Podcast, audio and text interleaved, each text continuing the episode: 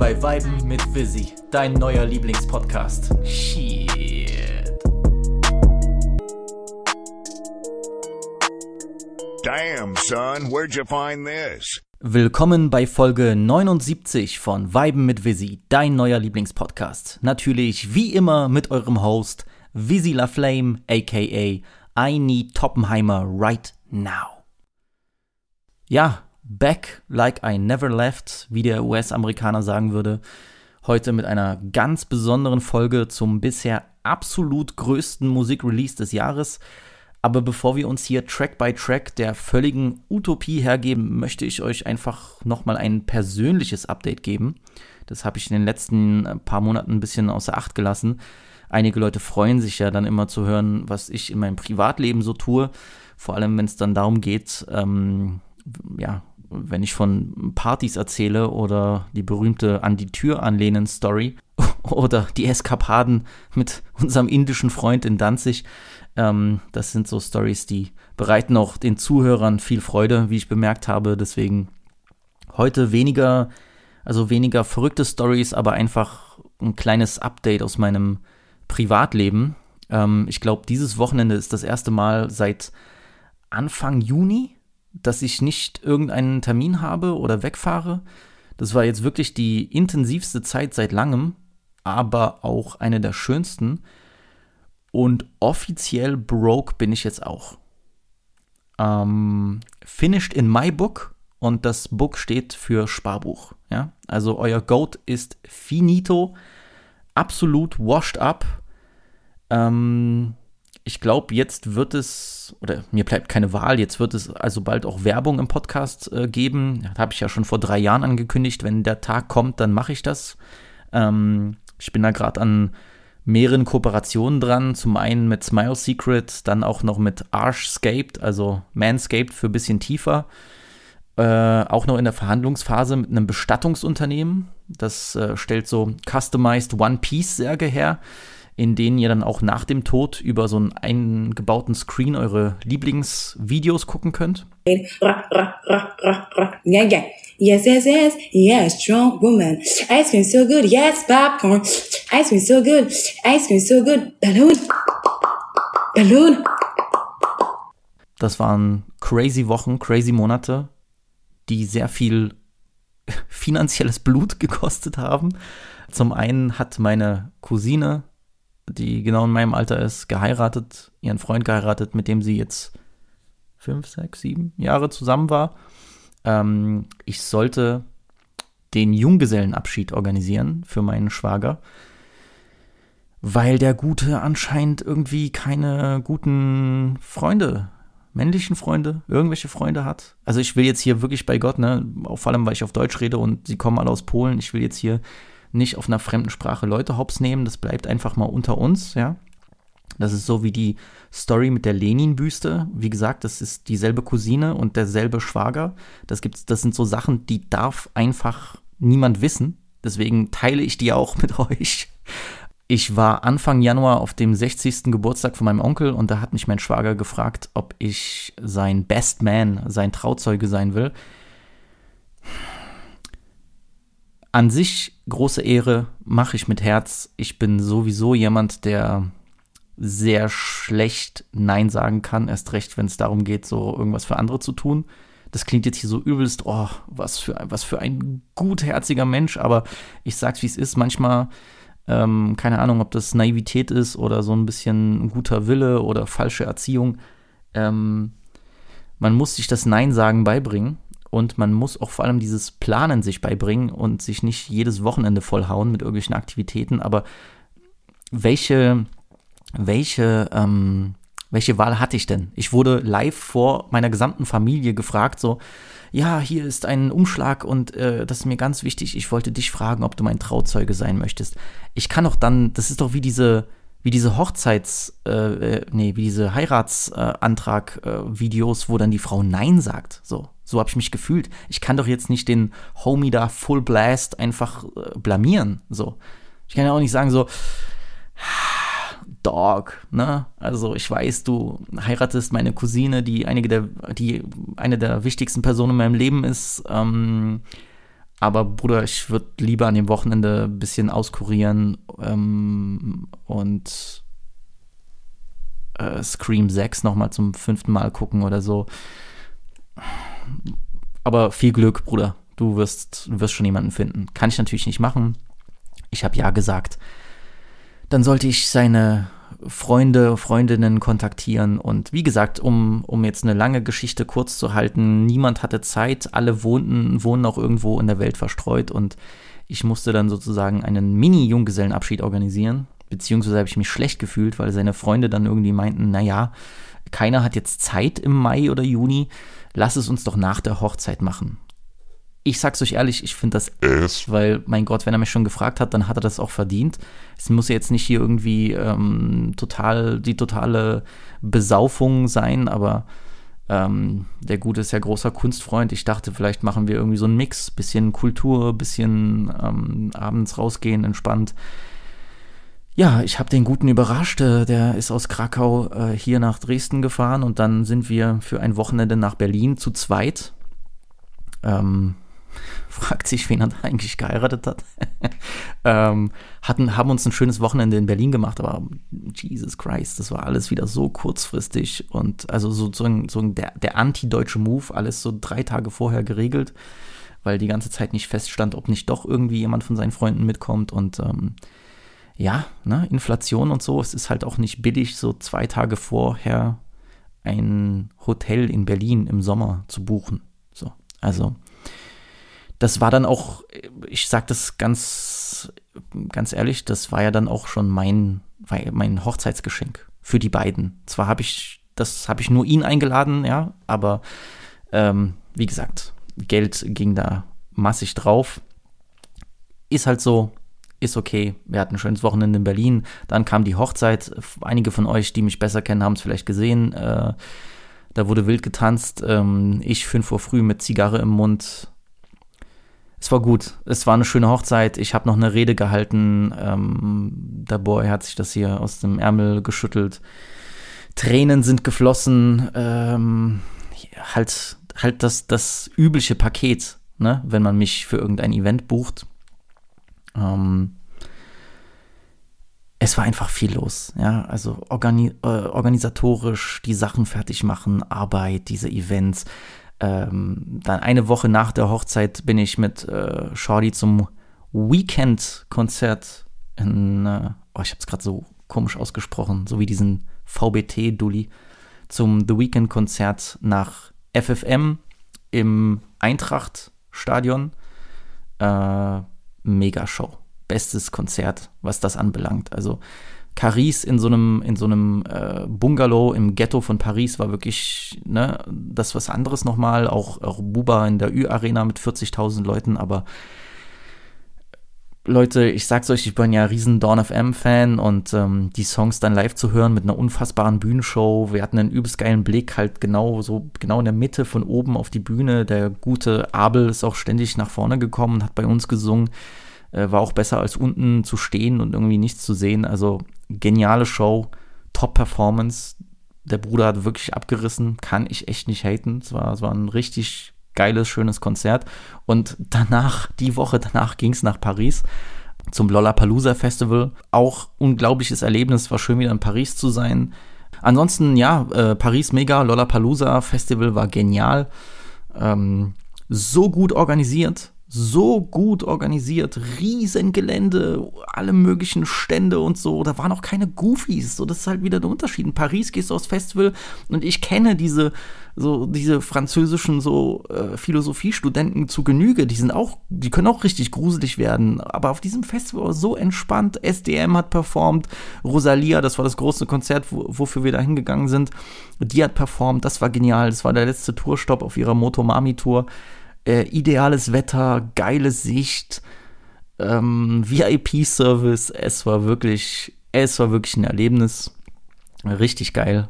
Ähm, Paris sowieso, ja, äh, große Liebe.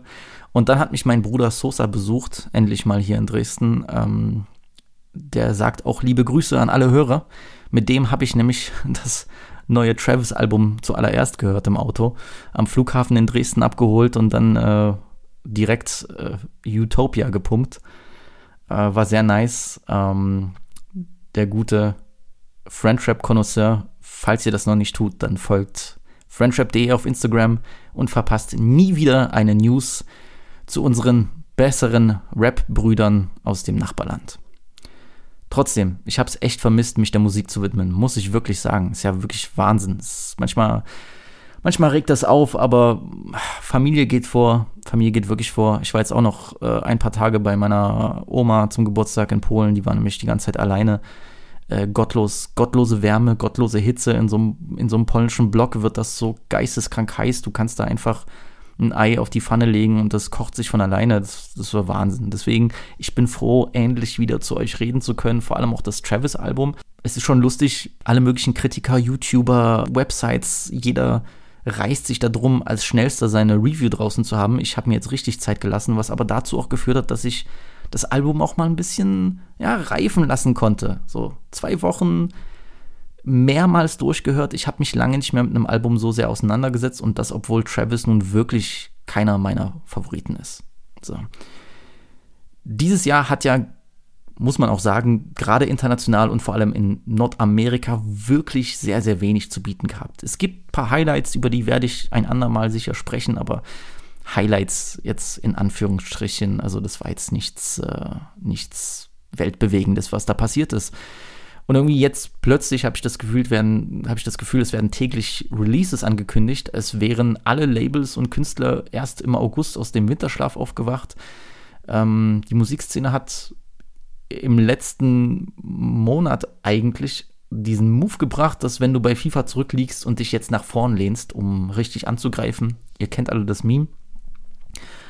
Also da war wirklich einfach nur was die Release-Dichte angeht und so, da war wirklich die Pandemiezeit ausgeglichener, Leute. Also dann haben wir aber Ende Juli endlich, muss man ja sagen, endlich, endlich für dieses Jahr und endlich nach fünf Jahren das wohl größte Musikrelease des bisherigen Jahres feiern dürfen. Und zwar Travis Scott hat nach ganzen fünf Jahren Albumpause sein lang erwartetes Werk Utopia gedroppt und für echte Schlagzeilen gesorgt. Dass Utopia nun endlich draußen ist, äh, wirkt fast surreal. Nicht nur, weil Travis selbst über Jahre hinweg uns hat glauben lassen, dass das sein persönliches Detox-Album wird, sondern weil vor allem nach der Astro World, Astro Fest Tragödie vor zwei Jahren es sowieso in den Sternen stand, ob Travis je wieder einen eigenen Longplayer rausbringen würde generell muss man auch sagen, waren die letzten fünf Jahre seit seinem letzten Album geprägt von großen Auf und Abs. Als damals Astro World gedroppt ist, wird Travis ja in meinen Augen zumindest endgültig zum absoluten Superstar. Die Single Sicko Mode sprengt alle Rekorde und seine Beziehung mit Kylie Jenner sowie die Geburt der gemeinsamen Tochter Stormy bringt äh, Travis nicht nur an die Spitze der Rap, sondern auch an die Spitze der Gossip-Welt. Made this here with all the ice on in the booth. At the gate outside, when they pull up, they give me loose. Yeah, jump out, boys. That's Nike boys hopping our coast. This shit way too big. When we pull up, give me the loot. Give me the loot. Was off the Remy, had up at post. 2018, Mann, was soll ich sagen? So, Fortnite zocken, LED-Lichter scheinen lieblos hinter einem weißen Home 24 TV-Sideboard hervor. Das war die Zeit, wo der deutsche 0815 Stream-Gucker am Viben ist und äh, Fashion für sich entdeckt. Also das irgendwie habe ich 2018 ein bisschen so in Erinnerung. Alles natürlich zum Soundtrack von Travis Scott. Ich will dem lieben Travis keine Schuld an geistig verwirrten Dullis geben, aber dieses neu gefundene Superstar-Level bedeutete damals auch, dass man sich von jetzt an global verkauft. Ja, du hattest Kollaborationen mit McDonald's, eigene Kerzen und Cerealien, eine eigene Retro Jordan Linie mit umgedrehten Nike Swoosh und und und. Und trotzdem hat Travis Musik gelitten. Also die Travis Formel wirkte oder wirkt immer noch, ja, wenn man diese runterbricht, schnell ausgelutscht Vielleicht auch, weil es von Guatemala bis nach Chengdong jeder kopiert hat. Ja, dazu noch kaum Outputs, bis auf sterbenslangweilige Features.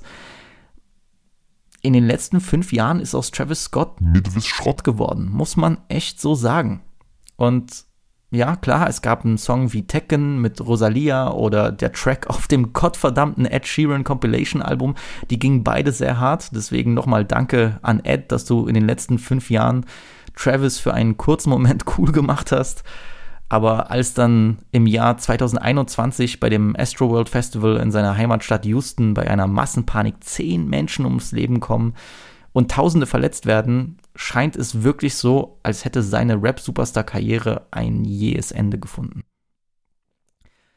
Was Travis hätte tun können oder nicht tun können, um diese Tragödie zu vermeiden, das will ich jetzt gar nicht diskutieren. Es ist ein gigantisches Drama, das ihn abseits von allen Schadenersatzklagen und Pressewahnsinn erheblich emotional zugesetzt hat. Das, da bin ich mir sicher und bei vielen US-Künstlern auch zu einem Umdenken geführt hat, was jetzt Sicherheit oder was Crowdwork und Live-Business anbelangt. Also alles in allem, es war eine sehr turbulente und schwierige Zeit. Travis selbst hat bereits am 8. Juli 2020 zum allerersten Mal sein neues Album mit einer einfachen Utopia-Bildunterschrift angekündigt. Erst ein Jahr später sagte er dann in einem Interview, dass das Album eine Art, was hat er ange, was hat er gesagt? Das soll so ein bisschen einen psychedelischen Rock-Sound haben. So, also so ein bisschen Pink Floyd-mäßig. Ganz so ist es nicht geworden, aber wie gesagt, 2023, jetzt nach all der Zeit, würde ich Travis auf so einem Pink Floyd-Film extrem feiern. Wer weiß, was da noch kommt. Im Juli 2023 war es dann endlich soweit. Erste Utopia-Billboards tauchten auf. Travis postete erste Teaser und kündigte eine leider nicht stattgefundene Albumpremiere bei den Pyramiden von Giza an. Am Ende des Tages weiß auch ein Cactus Jack, dass niemand Bubas Pyramiden-Performance im Mona Lisa-Video toppen kann. Deswegen an der Stelle schlauer Move. Die ersten Cover-Varianten wurden auch kurz geleakt. Ja, da gab es, glaube ich, vier oder fünf Cover. Ähm, wobei ich jetzt das finale Cover von so einem, wie soll man sagen, zurückgelehnten Travis mit hochgestreckter Faust ein bisschen schwächer finde als ähm, diese besessenen Nigerianer im Auto oder ähm, so ein grotesk grinsender, umgedrehter Travis-Kopf, der so ein bisschen aussieht wie ein Gemälde von Georg Baselitz, hätte mir ein bisschen besser gefallen, sage ich ehrlich. Aber die Frage war dann trotzdem, ja, das ist sehr oft bei, bei den großen Ami-Künstlern, die dann so, wo du das Gefühl hast, die droppen jetzt einfach random ein Cover, so ähm, wie, wie, es, wie man es von dem Soundschnipsel in, ähm, in äh, Hitters in Paris kennt, so keiner weiß, was es bedeutet, aber es ist kontrovers. Leute reden darüber. Deswegen, wie passt dieses Cover eigentlich zum Titel Utopia? Travis Scott hat selbst in einem Interview gesagt und über das Konzept von Utopie an sich gesprochen. Utopie ist etwas, das die Menschen als weit hergeholt und unerreichbar empfinden. Ein perfekter Zustand des Geistes. Aber man kann sie selbst erschaffen. Es gibt Menschen, die jeden Tag eine Utopie erreichen. Sie sind vielleicht nicht die reichsten Menschen mit den tollsten Kinderzimmern, aber es ist eine Utopie, wo immer sie sind. Und das ist das Beste, was man haben kann. Mit jedem Album lebe ich im Geiste in diesen Welten. Ich versuche den Leuten Erfahrungen zu zeigen, in denen utopische Dinge existieren können und in denen man sich amüsieren und eine gute Zeit haben kann. Sie können eine Energie erzeugen, die magische Dinge ausspuckt, neue Heilmittel, neue Gebäude, neue Wege für die Menschen, um voranzukommen. Die Menschen müssen sehen, dass die Utopie real ist. Also Travis scheint auch am an Kollegas Alpha Mentoring teilgenommen zu haben. Deswegen bravo an der Stelle. Aber ganz so plakativ ist es natürlich nicht. Ich denke, Travis möchte uns wahrscheinlich am Ende des Tages nur eine positive Nachricht übermitteln. Also ein lebensbejahendes Mindset bringt dich im Leben weiter und näher zu deiner persönlichen Utopie und Erfolg. Aber jetzt mal for real muss man überhaupt so viel in ein Travis Scott-Album reinlesen? Deswegen, lasst uns deswegen Track by Track in dieses Album reinsteigen, denn das hat es verdient, auf jeden Fall. Äh, ich weiß, jetzt freuen sich viele. Anschnallen, zurücklehnen, zuhören. Yeah. Okay, this shit is out of control. I'm driving through hell and I done brought snow. It's shining in here tonight in broad glow. I hear the sirens right out the chateau. Run me the info. Der erste Song heißt Hyena und gleich in diesem Opener kracht Travis mit der Tür ins Haus auf einer, ja, wie soll man sagen, auf einem Besazian-ähnlichen Beat kommt er hier und läutet die Utopie ein. Dieser Beat klingt so, als hätte er auch auf einem der letzten drei Hafti-Alben äh, sein können. Ähm, ein, ein böser Kracher. Vielleicht äh, Shoutout an Mello, vielleicht kann hier das mal jemand remixen, so, man, so ein, so ein Hafti-Part auf den, auf den Hyena-Beat drauflegen. Ich glaube, das würde passen. Und Travis feiert absolut epochal sein Album-Comeback. Es ist ein sehr starker Opener. Ähm, ich habe ja generell die Theorie, oder wie heißt das, Theorie? Ich habe generell die Meinung, dass Intros und Opener immer hart gehen sollten, weil ich finde, das ist sehr wichtig, wie ein Album beginnt. Und wenn du mit dem, du kannst das natürlich machen auf diese, ja, wir gehen es ruhig an Art, aber wenn du reinkrachst mit einem Banger gleich zum Anfang, dann werden die Zuhörer auch anders reagieren. Da wirst du die Zuhörer auch direkt von der ersten Minute an in den Bann ziehen können und auf deine Seite bringen. Deswegen Travis Scott hat also Alpha-Mentoring hinter sich gebracht, aber auch das Vibe mit Visi-Mentoring, denn er hat anscheinend gecheckt, dass er mit einem sehr starken Song beginnen muss. Feier ich. Gleich der zweite Song entpuppt sich als einer der aller, allerbesten auf dem gesamten Album. Thank God ist absolut atmosphärisch, es ist dunkel, es ist episch. One life, live it right now. One life, live it in.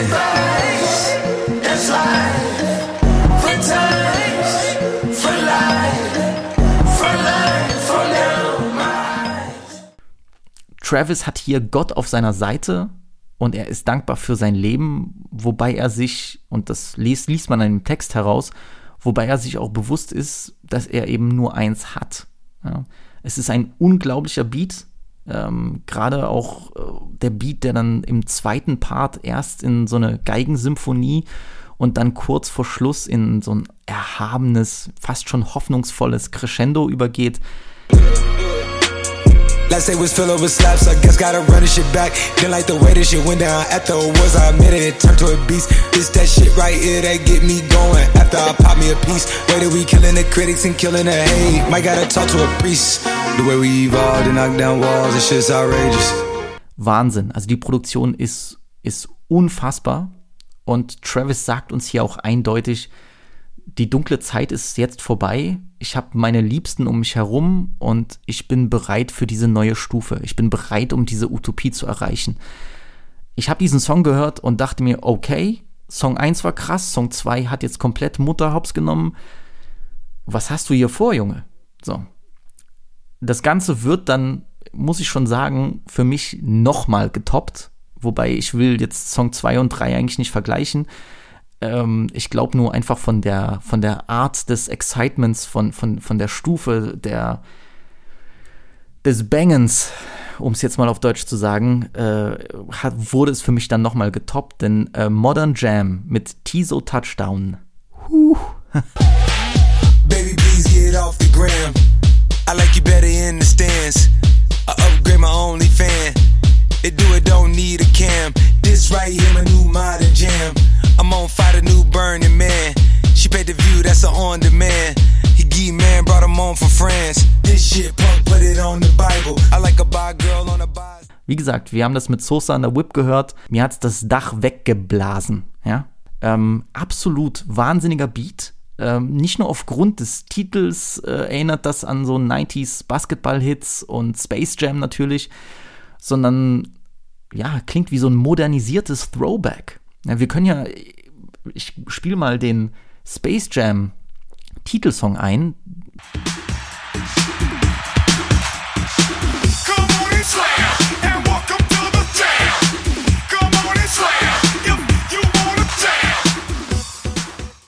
Man hört da Ähnlichkeiten raus. Also das ist ja nicht, ist ja kein Zufall. Deswegen hat mich direkt abgeholt, wie man so schön sagt. Ich dachte mir, okay, Travis, jetzt gehst du auch einen anderen Weg. Jetzt knallst du hier auch einfach so einen tanzbaren, ja fast schon so, wie, wie, wie heißt denn das? Ähm, New Jack Swing?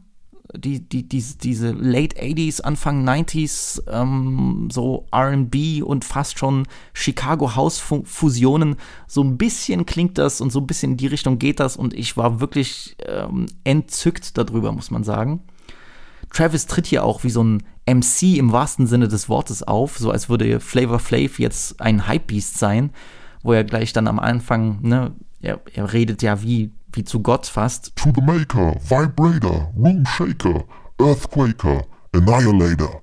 Hat mich so ein bisschen dran erinnert eben an diese wirklich, muss man jetzt sagen, MC-Sachen von Anfang der 90er, äh, wo die Leute sich dann immer so Titel geben, so ich bin der so und so und ich bin äh, so deutsche Goofies haben das in den 90s dann auch übernommen und auf Deutsch gemacht, so ich bin der Stifte lecker, ihr wisst, was ich meine. So, so, so, ein, so ein Ding. Und äh, das passt hier ideal. Ähm, auch das erste Feature, der junge Tiso Touchdown, passt perfekt auf diesen Song. Weil äh, der hat generell eh schon so eine theatralische Delivery. Und ähm, wie er hier einsteigt, das klingt so, als würden wir einem britischen Rockstar à la Bowie, Mercury oder äh, Robert Smith von The Cure zuhören. Oh, oh, I know you line outside, oh, Style, so äh, Fire. Wirklich Fire, direkt einer meiner absoluten Favoriten. Und nach drei Songs, also schwingt hier, schwingt hier Travis schon für einen, für einen, für einen großen Home Run. Also wirklich, ja.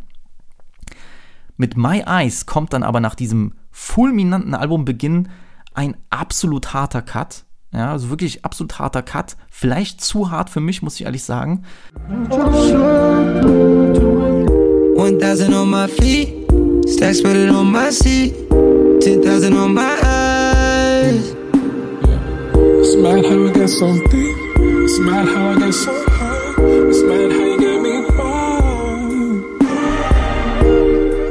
My Eyes, ein Song oder und auch ein Beat, der einfach nur luftig klingt und Travis schlägt da ganz sanfte Töne an.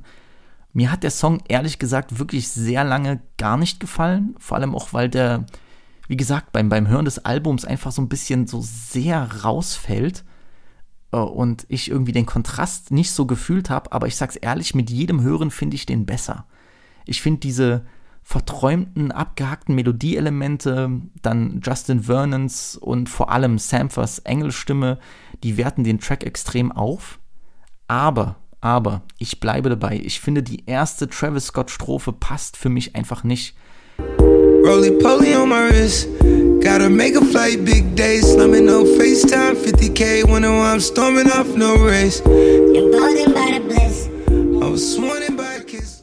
Er will hier verletzlich wirken. Er will ähm, emotional mit dem Hörer connecten aber ich fühle das einfach überhaupt nicht. Und ich bin ja sonst der größte Befürworter, Befürworter von äh, grenzenlosem Flexen zu jeder Uhrzeit und Atmosphäre. Aber das hat mich richtig angepisst, dass Travis nach 45 Sekunden so Stimmungsaufbau durch verzerrten Gesang von Justin Vernon plötzlich irgendwas von Roly Poly on my wrist labert und äh, das dem Hörer präsentiert, als würde er hier auf dem auf seinem Bauch in, in seinem Kinderzimmer liegen und an einem Lollipop lutschen. Das, das passt nicht. Dog. Das fand ich, fand ich wirklich verschwendet. So. Es ist ja auch mittlerweile gut bekannt, dass ich kein großer Freund von Beat Switches in Songs bin. Vor allem bei dem guten Herrn Travis Scott, der das gern im Übermaß zelebriert. Aber, hier auch wieder ein großes Aber. Hier kommt nach etwas mehr als der Hälfte ein Beat Switch, der so ein bisschen nach Ambient Trance, also frühe Trance-Sachen klingt und Travis viel besser zur Geltung kommen lässt, wo er dann auch sagt, so, I replay them nights, and right by my side, all I see is a sea of people that ride with me. If they just knew what Scotty would do to jump off the stage and save him a child, the things I created became the most weighted. I gotta find balance and keep me inspired. Das ist jetzt alles sicher keine lyrische Glanzleistung, aber es ist endlich mal ein Travis, der ein kleines bisschen seiner Gefühlswelt preisgibt und sich mit seiner Verantwortung als Künstler auseinandersetzt, gerade im Hinblick auf die äh, Astroworld-Tragödie. Das hat mir alles sehr gut gefallen. Es ist all in all ein guter Song, aber für meinen Geschmack einfach vielleicht an Stelle 4 falsch platziert, beziehungsweise falsch arrangiert. Wie gesagt, die erste Tra Travis-Strophe ist, ähm, ist Caparoni. Da Travis aber ein sogenannter Ally des polnischen Volkes ist, wundert es mich nicht, dass er für den Banger God's Country sich an Krzysztof Komedas berühmtem Score für den Horrorklassiker Rosemary's Baby bedient und hier einen richtigen Banger abliefert.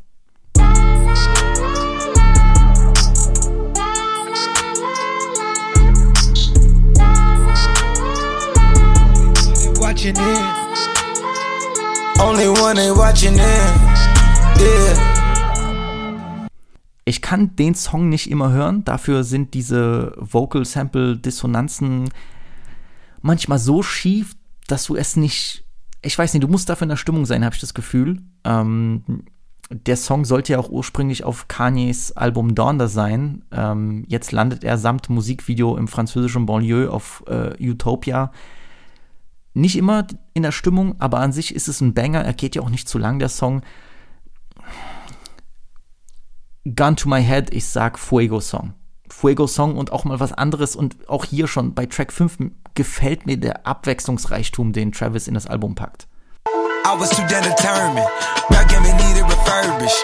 I was up top with no service. Watches in art playing verses. They in the bushes, they lurking. Might gotta call the insurgents. She wanna fuck with a purpose. I gotta juggle my urges. Sirens ist dann wiederum ein weiteres glasklares Highlight und einer der für mich besten Songs auf dem Album dieses epische Prog-Rock-Sample passt perfekt zu Travis und der gesamte Beat wurde auch fantastisch von Wonder Girl und äh, Benny X produziert. Wie dieses Vocal-Sample am Ende auch durchdreht. Ich weiß auch gar nicht, was er sagt. Ja, ja, ja, ja, ja, so, so schnell. Und dann geht das so übel schnell und dann kommt dann diese trippy Gitarrenmelodie von John Mayer rein.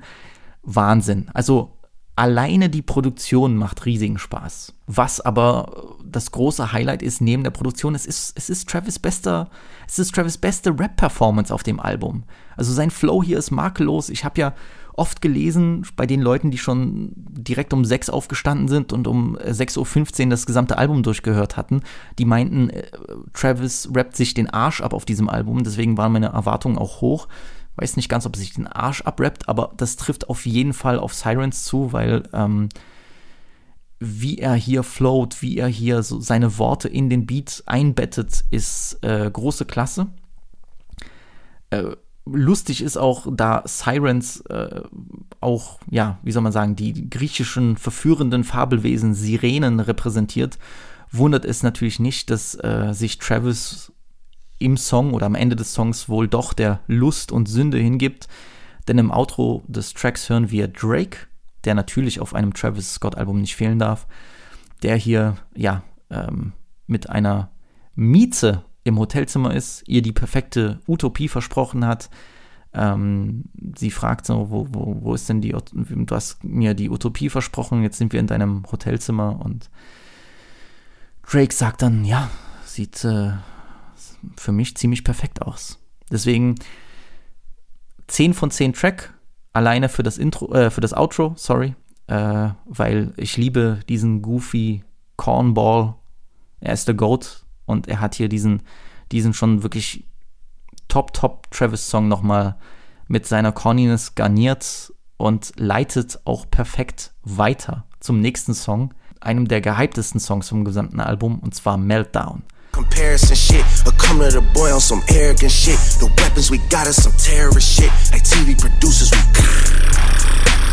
we we airing the shit. She asking for bread for her parents and shit. I told her I don't got no cash and she said she could wait on a rack on some Arabic shit. I pull out a das ist das große Drake-Feature, das auch für einige Furore gesorgt hat, denn äh, er sagt ja auch am Anfang Tea Time, Tea Time, Tea Time. Also Tea Time es ist Zeit, den Tee zu spillen, es ist Zeit, äh, Gossip rauszuholen, nasty zu werden, eklig zu werden, anzugreifen, zu dissen, paddy zu werden, wie man so schön sagt. Und ja, in, in diesem fast äh, Flüster-Lester-Schwester-Flow äh, regnet es Ansagen an Erzfeind Pusha T und mittlerweile auch an Pharrell Williams, ähm, der ja neu ernannter Kreativdirektor Creative Director äh, ja, bei äh, Louis Vuitton ist und damit den verstorbenen Virgil Abloh abgelöst hat. Drake behauptet, dass das auch ein Grund ist, warum das Modeunternehmen nicht mehr so beliebt ist bei den Rappern.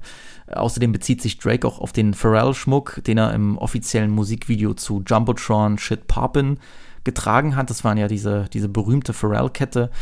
Ähm, er rappt, er hätte ihn wohl mittlerweile in einer Real Hater-Shit-Aktion eingeschmolzen. Also es wird eklig. Es ist ein sehr harter, sehr gut gerappter, sehr giftiger Part von Drake, so will man ihn auch hören. Ich weiß nicht, ob ich diese, wie gesagt, Flüster, Lester, Schwestern, äh, Scheiße so feier. Hätte mir gefallen, wenn er das ein bisschen straighter rappt, aber ähm, am Inhalt will ich hier gar nichts aussetzen. macht Bock. Äh, Travis wird hier einmal mehr zum Gast auf seinem eigenen Song.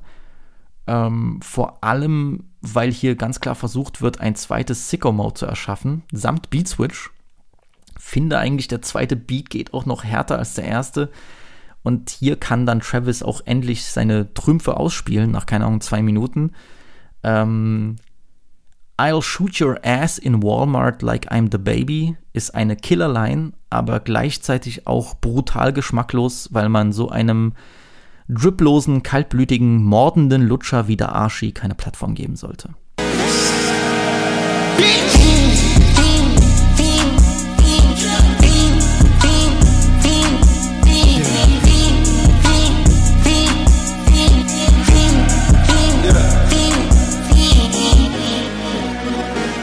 Wir haben aber auch einen neuen Festival Ich mache Moshpit, weil ich nicht tanzen kann Hit. Er ist endlich da und das ist Fiend mit Playboy Cardi und Shaq West. Ein Song, der all deine Neuronen zum Kollidieren bringt und ähm, mit einer unstoppbaren, unkaputtbaren Fiend, Fiend, Fiend Hook um die Ecke kommt, ähm, die auch von einem hyperaktiven Kind kommen könnte, das gerade in Stoppersocken auf einer Matratze rumspringt.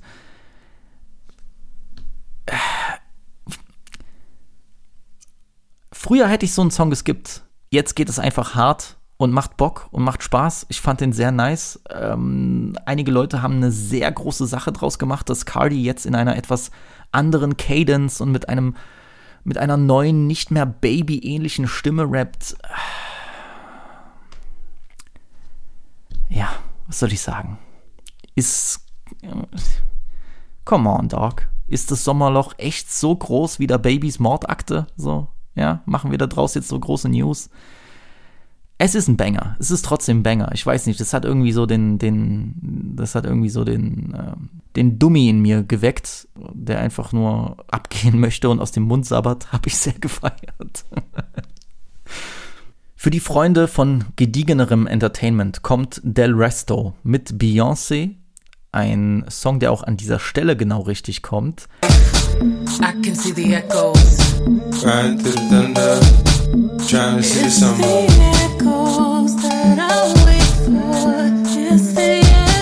Back in the resto,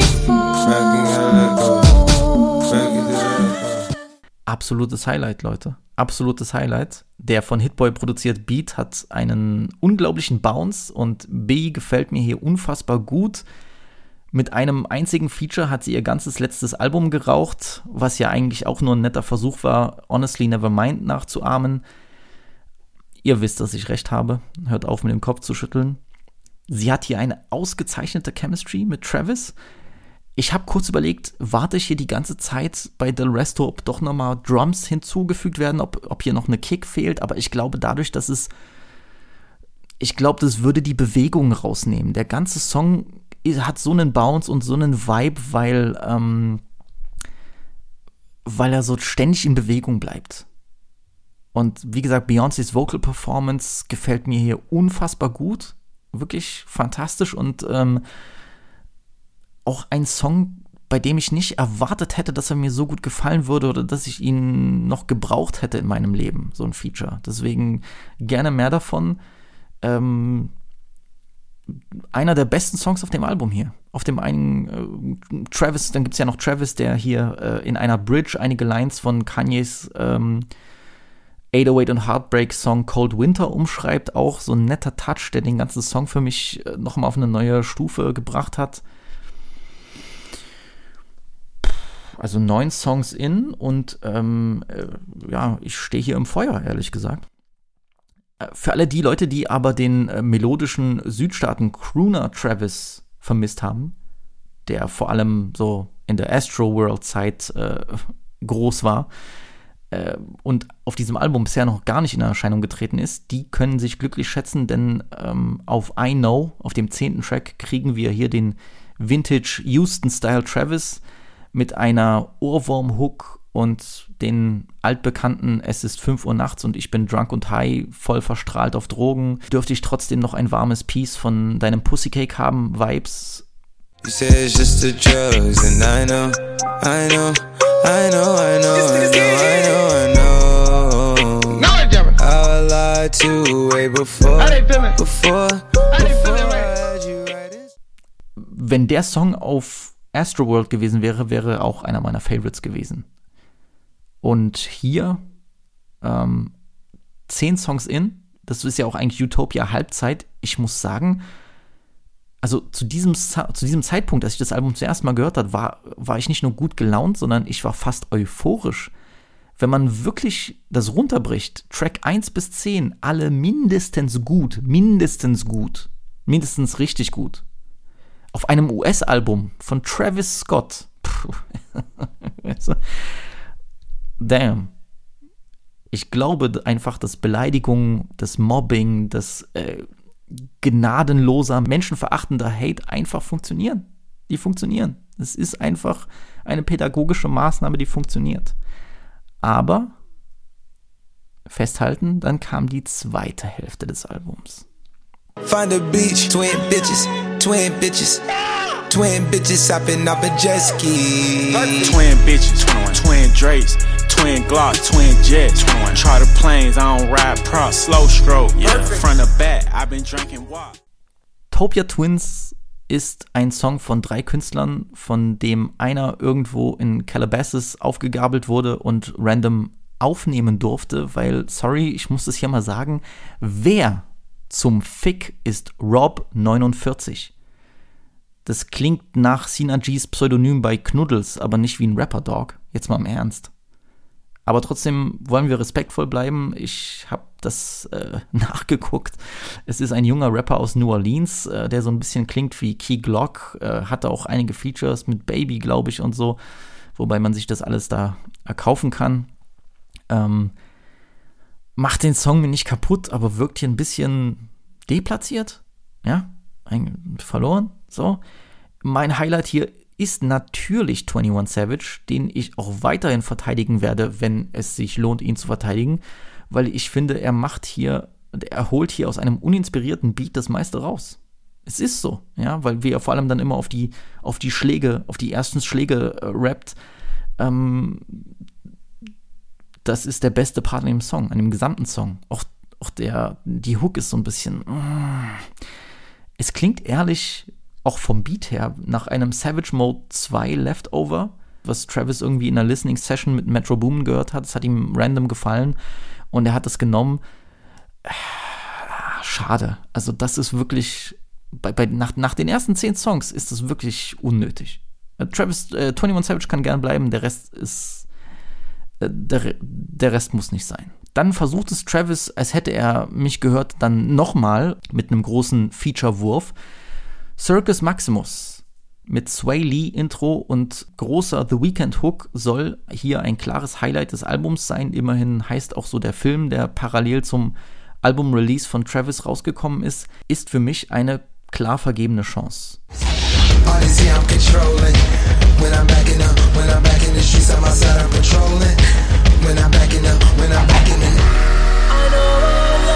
Forsaken.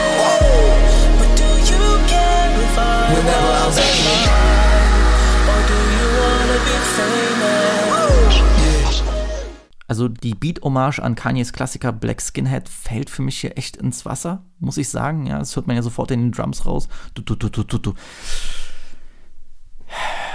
Das wirkt alles so wässrig und so, so, so leblos. Und ähm, das Problem ist, dass gerade wenn man einen Song nimmt wie Black Skinhead, wenn man dann das vergleicht mit einem Travis, der hier überhaupt nicht mit derselben Intensität rappt wie ein Kanye, da wirkt das einfach, da wirkt es einfach nur so, da kommt Mitleid auf. Und das klingt jetzt richtig harsh, weil der Song an sich nicht schlecht ist, aber ah, das ist keine gute Entscheidung, Bro.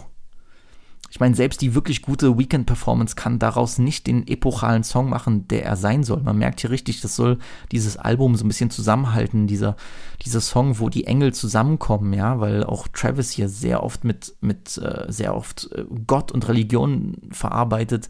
The Weeknd klingt ja echt wie ein, wie ein, äh, wie ein Engel, der vom Himmel herabsinkt auf die Menschen. Das, das schießt am Ziel vorbei. Ich finde den Song kann man sich gut geben, wirklich. Also es ist überhaupt kein Skip oder so für mich oder irgendwie äh, oder, oder gar schlecht. Aber einfach bei der Kombi und bei der Ambition, die die beiden hier hatten, irgendwas zu erschaffen, da hätte einfach, hätte einfach mehr drin sein müssen. Dann kommt noch ein harter Cut, und zwar auf Parasail mit Dave Chappelle und Young Lean. Ryan Parasail, rolling through the grass, shaded under the trees,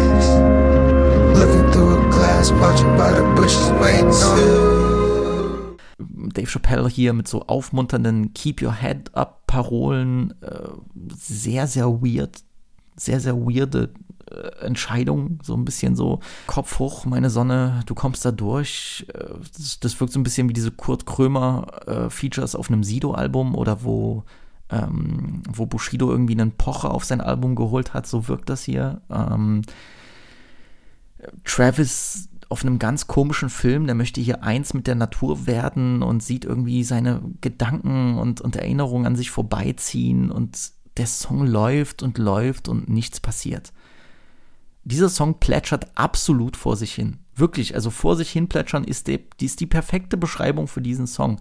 Und hier muss ich wirklich, hier gehe ich so weit und sage noch mehr als bei Topia Twins, es ist ein Skip. Es ist ein Skip, ja.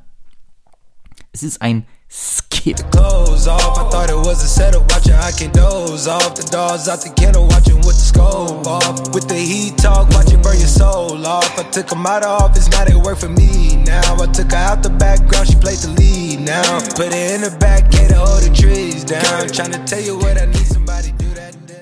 Schizo mit Young Thug ist auch leider ein sehr frustrierender Song. Ja, das Opening hat brazy Potenzial. Travis kommt mit einem brutalen Flow und erzählt, dass er wie ein Phantom durch die Nacht moved, äh, auf so einem sehr dunklen Beat. Dann übernimmt Thugger den Flow. Pff, aber wie nice wäre das denn gewesen, wenn gerade jetzt noch mal druckvollere Drums oder Kicks reinflattern würden, um dem Ganzen noch ein bisschen mehr so, äh, wie sei, oh, die die Amis sagen Urgency und dem Ganzen noch so ein bisschen mehr Druck zu verleihen, um das Ganze noch ein bisschen mehr intensiver zu gestalten. So, so, so, so richtig drückend hart, ja, damit noch mehr Bewegung reinkommt. Aber was kriegen wir stattdessen? Fucking Beat Switches. Zwei, drei, vier, vier Switches. Bruh. Ich verstehe auch überhaupt nicht, warum der Song sechs Minuten lang ist. Das passt überhaupt nicht. Auch nicht auf diesem Album, weil wäre das jetzt wirklich die große Abrechnung gewesen, der große persönliche Travis Scott, wo er die letzten fünf Jahre äh, rekapituliert und äh, keine Ahnung irgendwie an die Kinder im Himmel, äh, sich an die Kinder im Himmel wendet, die bei der Katastrophe ums Leben gekommen sind oder seine Abrechnung mit seinem Drogenkonsum oder ein Song für seine Tochter, was auch immer, dann hätte ich ja okay, hätte ich gesagt, okay, sechs Minuten verstehe ich, aber was, also, hä, Dog, was? So, wo, woher kommen die sechs Minuten? Warum ist der Song überhaupt so lang? Am Ende, ganz am Ende, ganz zum Schluss, rappt Travis über so einen sommerlichen Currency-Type Gangster-Baron in Miami Beat. Und das wäre wirklich mal was Neues gewesen, aber sowas kriegt dann eigentlich nur 45 Sekunden Zeit, obwohl da Lines drin sind wie ähm, I got yay over Biden I'm loyal, bitch. I got yay over Biden. I let the shit go off the top, yeah, no typing. I go from overlook to these niggas is over Biden. I'm always in their ear, I'm enticing. And you ain't gotta take it from me, I'm advising, for real. real.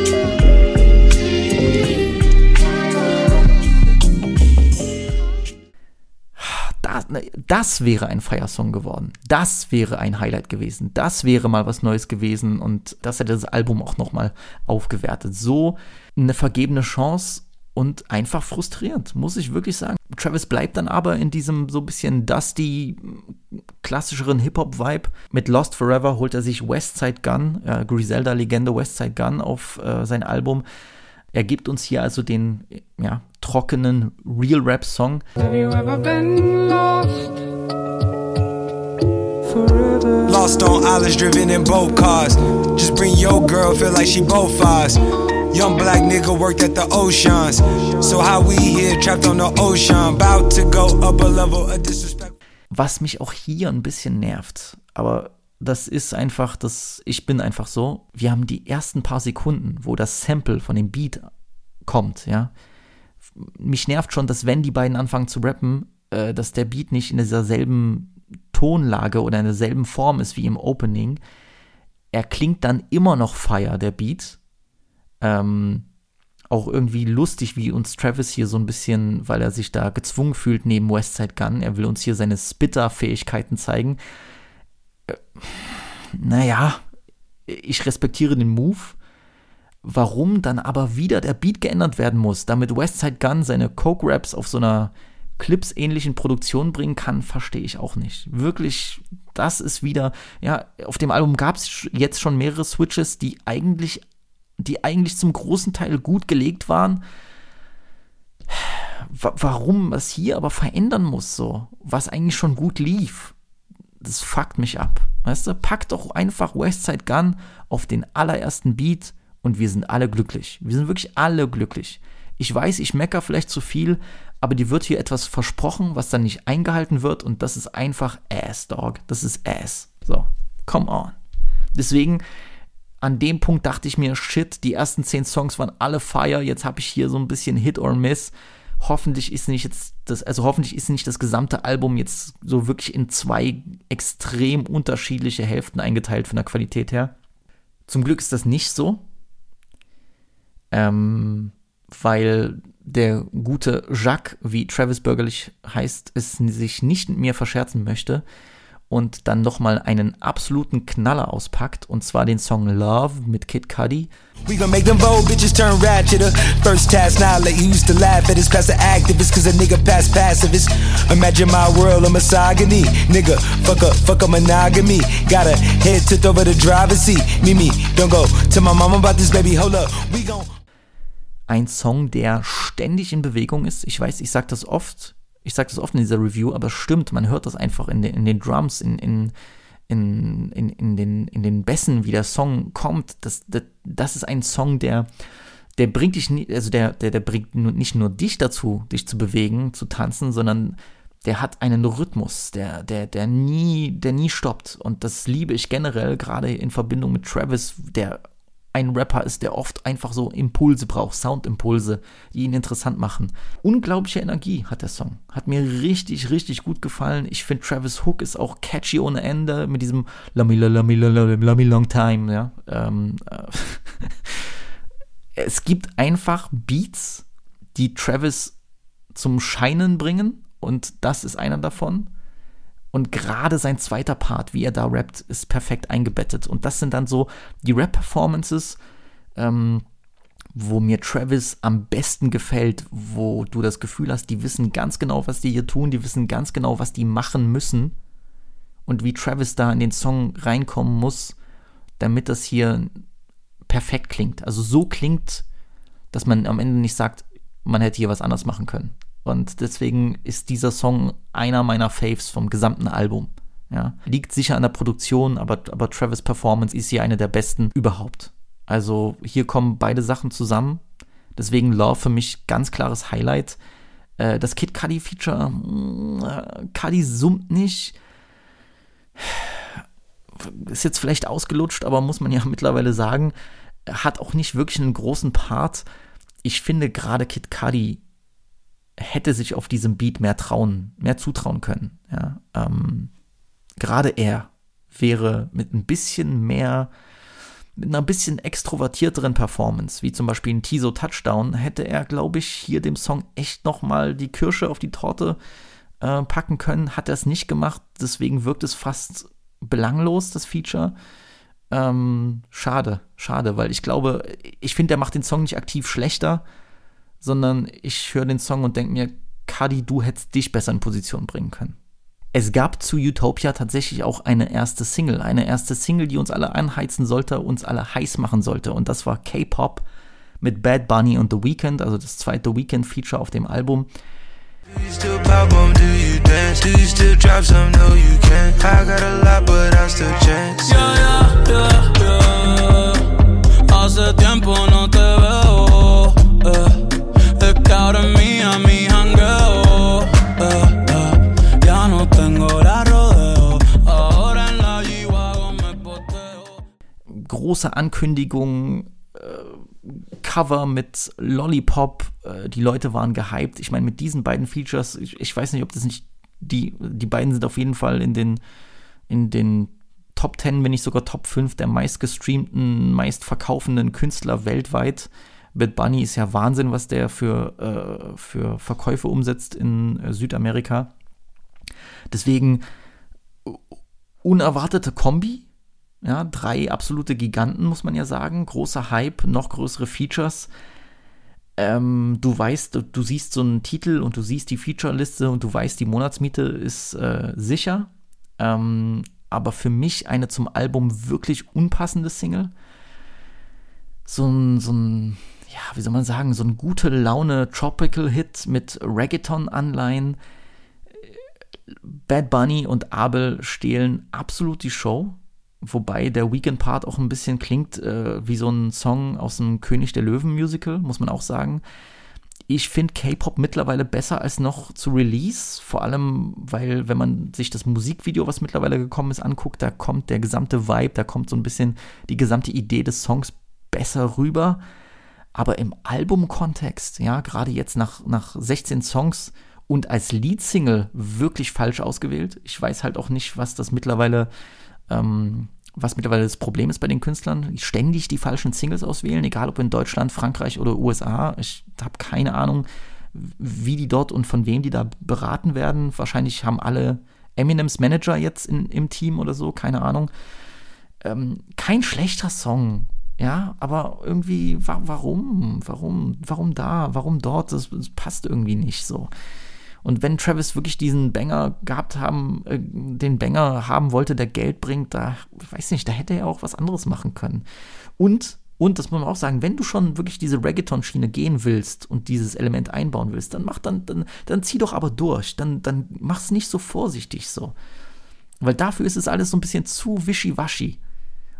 Da denke ich mir so, come on, Dog, du machst sonst so viele Soundexperimente oder was heißt Soundexperimente, du machst so, doch so viele du steckst so viel Zeit äh, in deinen Sound und bist aber immerhin interessiert an so vielen neuen Dingen, dann, dann, ne, dann geh doch full Dumberino und mach hier so einen, so einen gottlosen Reggaeton-Hit und versuch da mal The Weeknd irgendwie interessant einzubauen und dich selbst auch. Hat er hier nicht gemacht, er ist Gast auf seiner eigenen Single. Schade, kein schlechter Song, aber unnötig. Telekinesis mit Future und Scissor ist für mich leider eine große Enttäuschung. I can see the future is looking like we level through the skies. I can't wait to live in glory and eternity. Mach doch entweder einen gottlosen Banger, ja, mit Future vor allem, oder so eine toxische, drogenverseuchte Ballade aller St. Lucia. Das wäre doch, wäre doch geil gewesen ich sage ja nicht, dass die beiden, also gerade Future und, und, und Travis in, in der Kombi nicht was Neues probieren können, aber äh, das, der Song ist langweilig, gell? Telekinesis war früher auch mal in anderer Form ein Kanye-Song, der für Donda gedacht war. Ähm, wurde hier noch ein bisschen umgeschrieben, umgeändert, aber das zieht sich auch so sehr, ohne dass es dich packt. Und ich weiß, weil ich habe ja vorhin gesagt, toxische Drogenballade, äh, Future labert auch irgendwas von Toxic this, Toxic that, aber das zieht hier einfach nicht. Ich, da, da, hier ist auch das Problem. So, warum hat man den Song so lang gehen lassen? Scissors Feature, deswegen wollte ich noch zu, wollte ich zu ihr als letztes kommen.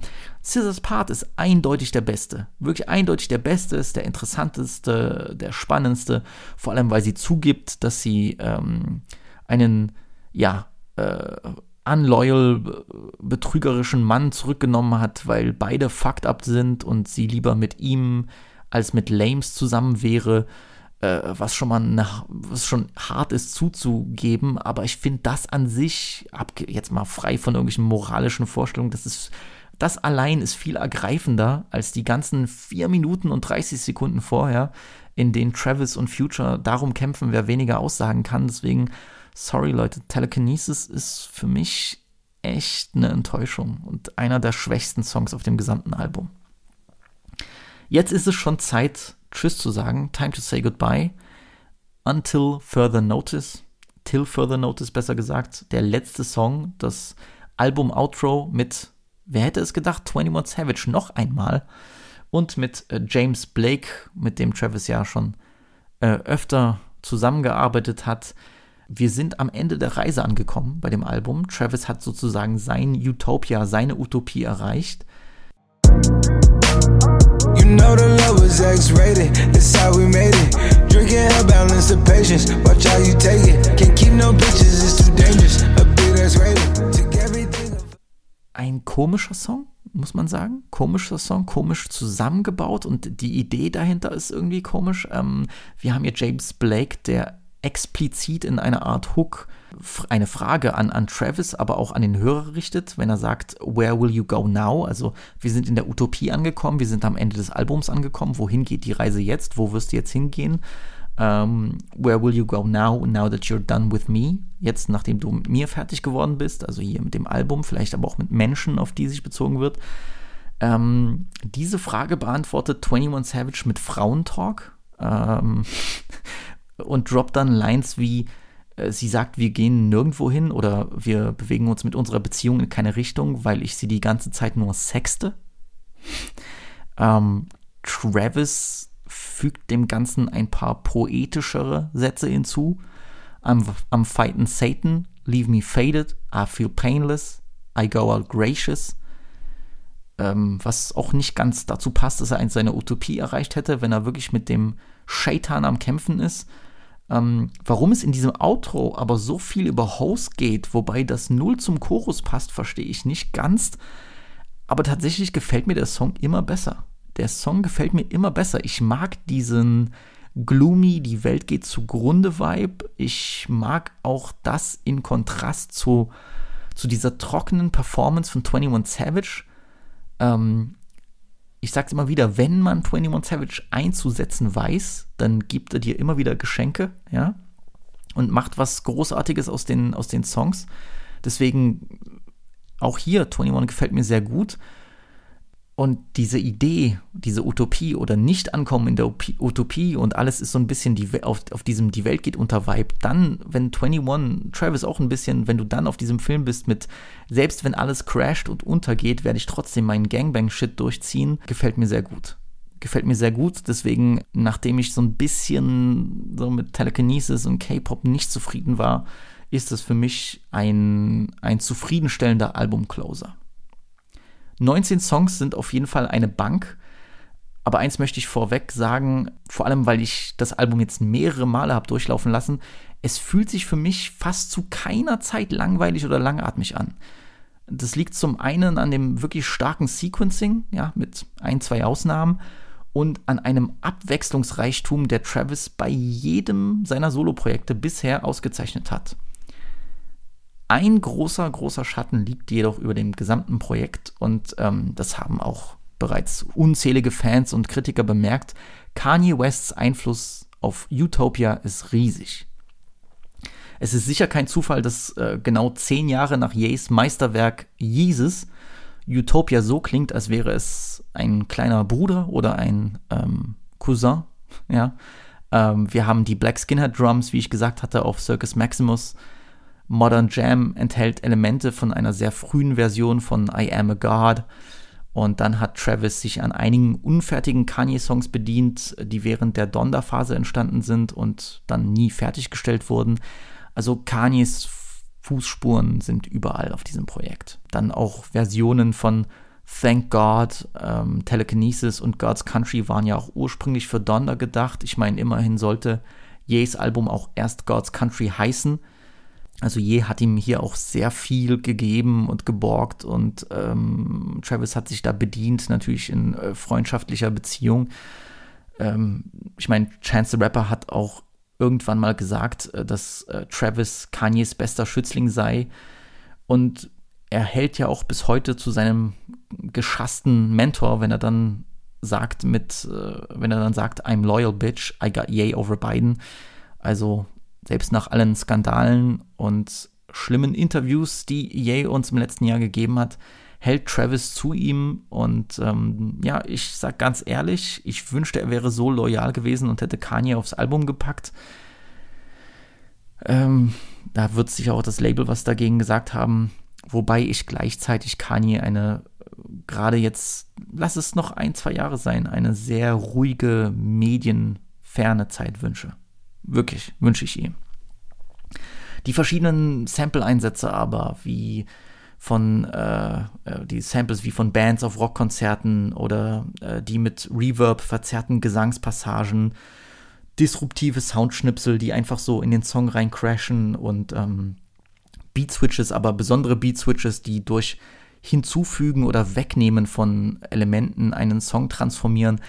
All das hat Travis in der Good Music Schule gelernt. Und es spricht auch für Ye, dass diese Ideen und Elemente immer noch so viel zum modernen Sound beitragen und erfolgreich sind. Das muss man ihm lassen. Als Travis dann ein paar Tage nach Album-Release ein Riesenkonzert in Rom gegeben hat, wurde überraschenderweise oder eben auch nicht Kanye auf die Bühne geholt.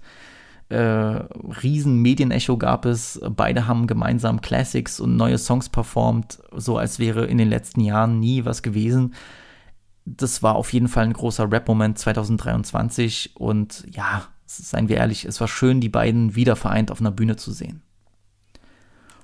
Bei dem ganzen Utopia-Jesus-Vergleich wird jedoch eine Sache schnell deutlich, die wohl auch meinen größten Kritikpunkt an dem Album darstellt. Travis hat nicht ansatzweise das Charisma von einem Yay, der selbst auf einem Album wie Jesus, das sich so dermaßen über Sound definiert, immer noch seinen eigenen ja, auch lyrischen Stempel aufdrücken konnte. Ja, es gibt Lines, die sind einfach direkt Instant Classics gewesen. Da gibt es Flows und Intonationen, die sich in den vergangenen zehn Jahren in unser Gehirn eingebrannt haben, die wir nie vergessen werden. Und ich will nicht behaupten, dass Travis kein Charisma hätte, weil das stimmt nicht. Und äh, er hat auf jeden Fall auch einen Wiedererkennungswert. Aber seine Momente sind so gut wie immer an die Produktion und an die Form seiner Performance gebunden. So gut wie nie an den Inhalt. Manch einer hat jetzt auch gerade bei der Kritik zu Utopia Travis Musik als leer bezeichnet, als empty und bedeutungslos und auch wenn ich das irgendwo nachvollziehen kann, würde ich jetzt nicht so weit gehen. Ich glaube aber nicht, dass auch hier wieder das alte, naja, es geht um den Vibe, nicht um den Inhalt Argument funktioniert. Das funktioniert hier einfach nicht.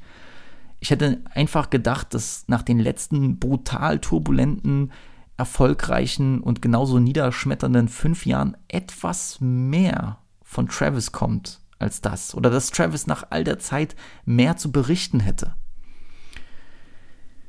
Mehr von sich selbst preisgibt und mehr von seiner Psyche, vor allem erst recht nach der großen Tragödie. Und es gibt, wie gesagt, hier und da ein paar Lines, aber bei 19 Songs ist das wirklich wenig. Ja, ich ich sag's so ehrlich, vielleicht ist es bei euch nicht der Fall, aber irgendwo so nach vier Alben, was repräsentiert Travis Scott? So, möchte er überhaupt etwas repräsentieren? Will er nur ragen und flexen?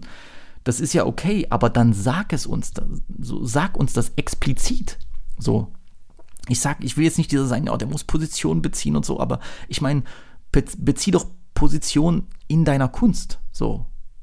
Aber, ja, vielleicht ist es genau das, was es mir oft schwer macht, mit, mich mit ihm zu identifizieren. Und ähm, es gibt auch, wenn wir schon bei lyrischen Offenbarungen sind, es gibt auch auf Utopia einige extrem corny Lines. Ähm, da muss man sagen, da ist Drake schon für weitaus weniger Schlimmes geschlachtet worden.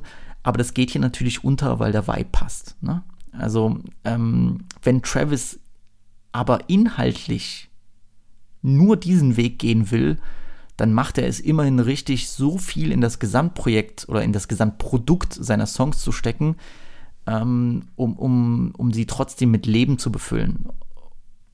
Und trotzdem, das will ich ihm zugute halten, trotzdem finde ich nicht, dass Travis auf Utopia den leichten Weg geht. Und deswegen will ich auch zu meinem Fazit kommen.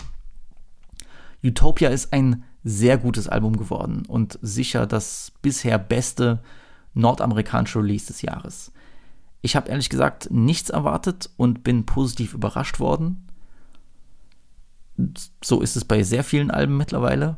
Und nach dem Album wirkt es umso komischer, was Travis in den letzten Jahren zum Teil verzapft hat, sei es bei den Features oder im Business ich hatte irgendwie so ein Gefühl, dass er sich bei Utopia nur auf komplett bewährte und ausgelutschte Konzepte äh, ja, beziehen würde und sich auf seinem, auf seinem Fame und auf seinen drei Tricks, die er in der Hosentasche hat, ausruhen würde, aber das hat er überhaupt nicht gemacht. Und Utopia ist sicher Travis experimentellstes Album in Bezug auf sein Gesamtwerk und ich rechne es ihm wirklich hoch an, dass er nicht nur neue Dinge ausprobiert hat, sondern auch noch mit Hunger und mit kreativen Ideen und mit Lust an der Musik um die Ecke kommt. Ja, und genau weil man diese Attitüde auf diesem Album so oft heraushört, verzeihe ich ihm auch den einen oder anderen Lapsus oder schlechte Line. Utopia als Gesamtwerk gefällt mir um einiges besser als Astro World. Es ist für mich aufregender, vielschichtiger und abwechslungsreicher, ohne jemals dabei den roten Faden zu verlieren. Selbst bei den Songs, die für mich nicht passen. Selbst da, selbst bei einem K-Pop. Es ist nicht so unpassend, dass du sagst, boah, ähm, ist nicht so unpassend wie wie ist der Song of Honestly Nevermind, der allerletzte Jimmy Crooks oder so. Es ist nicht in dieser Form unpassend. Es ist trotzdem, es hat trotzdem seinen Platz im Album. Ja, ich, ich hoffe, ihr könnt mich verstehen. Ähm, ich finde es als Gesamtprojekt einfach gelungen. Am Ende des Tages bin ich sowieso nur ein Travis Scott Casual, der das alles nicht so sehr persönlich nimmt wie die Leute, die mit Prime La Flame aufgewachsen sind und äh, deren Lieblingsrapper das eine lange Zeit gewesen ist. Ich meine, mein Favorite von Astroworld war Can't Say mit Don Tolliver, also macht mit der Info, was ihr wollt. Das müsst ihr, müsst ihr wissen, wenn ich über Travis rede. Aber ähm, mir hat es sehr gut gefallen. Und ich, ich meine, ihr kennt mich, ich mag es, wenn es positive News gibt. Ähm, wenn's, wenn's, wenn, wenn's, wenn, wenn man gute Sachen zelebrieren kann, ja. Äh, Rants und äh, Abrechnungen sind cool und lustig. Ich mache die auch gerne mal so und, wir fühlen uns danach gut. Und ich glaube, ich werde auch bald schon wieder eine neue Rant machen, weil sich bei mir sehr viel aufgestaut hat, äh, angestaut hat. Aber ähm, sich den ganzen Tag nur mit Scheiße über Scheiße auseinanderzusetzen, das macht einen krank. Deswegen, ich denke mir immer so, also ich, mich wundert es nicht, wenn diese ganzen Reaction-Leute und Gossip und Deutschrap-Gossip-Leute, dass die alle durchdrehen. Die drehen alle durch, alle haben einen Knacks, alle alle verhunzen sich ihr Leben und sehen aus wie, wie, wie, so Scheißhaufen in ihren Sitzen. So, man merkt das, weil die sich die ganze Zeit nur mit Müll und schlechter Laune und der Hässlichkeit vom, vom Menschen auseinandersetzen. So. Kein Wunder, dass die alle durchdrehen. Deswegen, ich sage das immer wieder, ich freue mich, wenn wir gute Sachen zelebrieren können und weil die so selten sind, sollten wir sie auch zelebrieren. Ja, wir müssen jetzt nicht so tun, als wäre Utopia ein Meisterwerk. Das ist es nicht. Ja, ähm, ist es Travis' bestes Album? Das ist es auch nicht. Ähm, hat es aber genug Highlights, um gut zu altern und länger durchzulaufen? Auf jeden Fall. Ja, Travis ist und bleibt ein Mann fürs Albumformat. Das muss man sagen. Und das als, jetzt runtergebrochen, als Trap-Künstler ist beachtlich. Es ist beachtlich. Der Mann hat wirklich keinen echten Miss in seiner Albumdiskografie. Und das in einer Zeit, wo das Format Album von äh, Künstlern, gerade in Amerika von Künstlern, so behandelt wird, als wäre das eine Hausarbeit, die keiner schreiben möchte. Leute, ich meine, wer kann das von sich behaupten? Welcher, welcher Trap-Künstler kann das von sich behaupten aktuell? So, deswegen, Travis droppt auch gerade Videos, einen Konzertfilm. Echte Promo für ein Stück Kunst, auf das er auch stolz ist. Und das tut einfach gut. Straight up. So Leute, das war meine Review zu Utopia.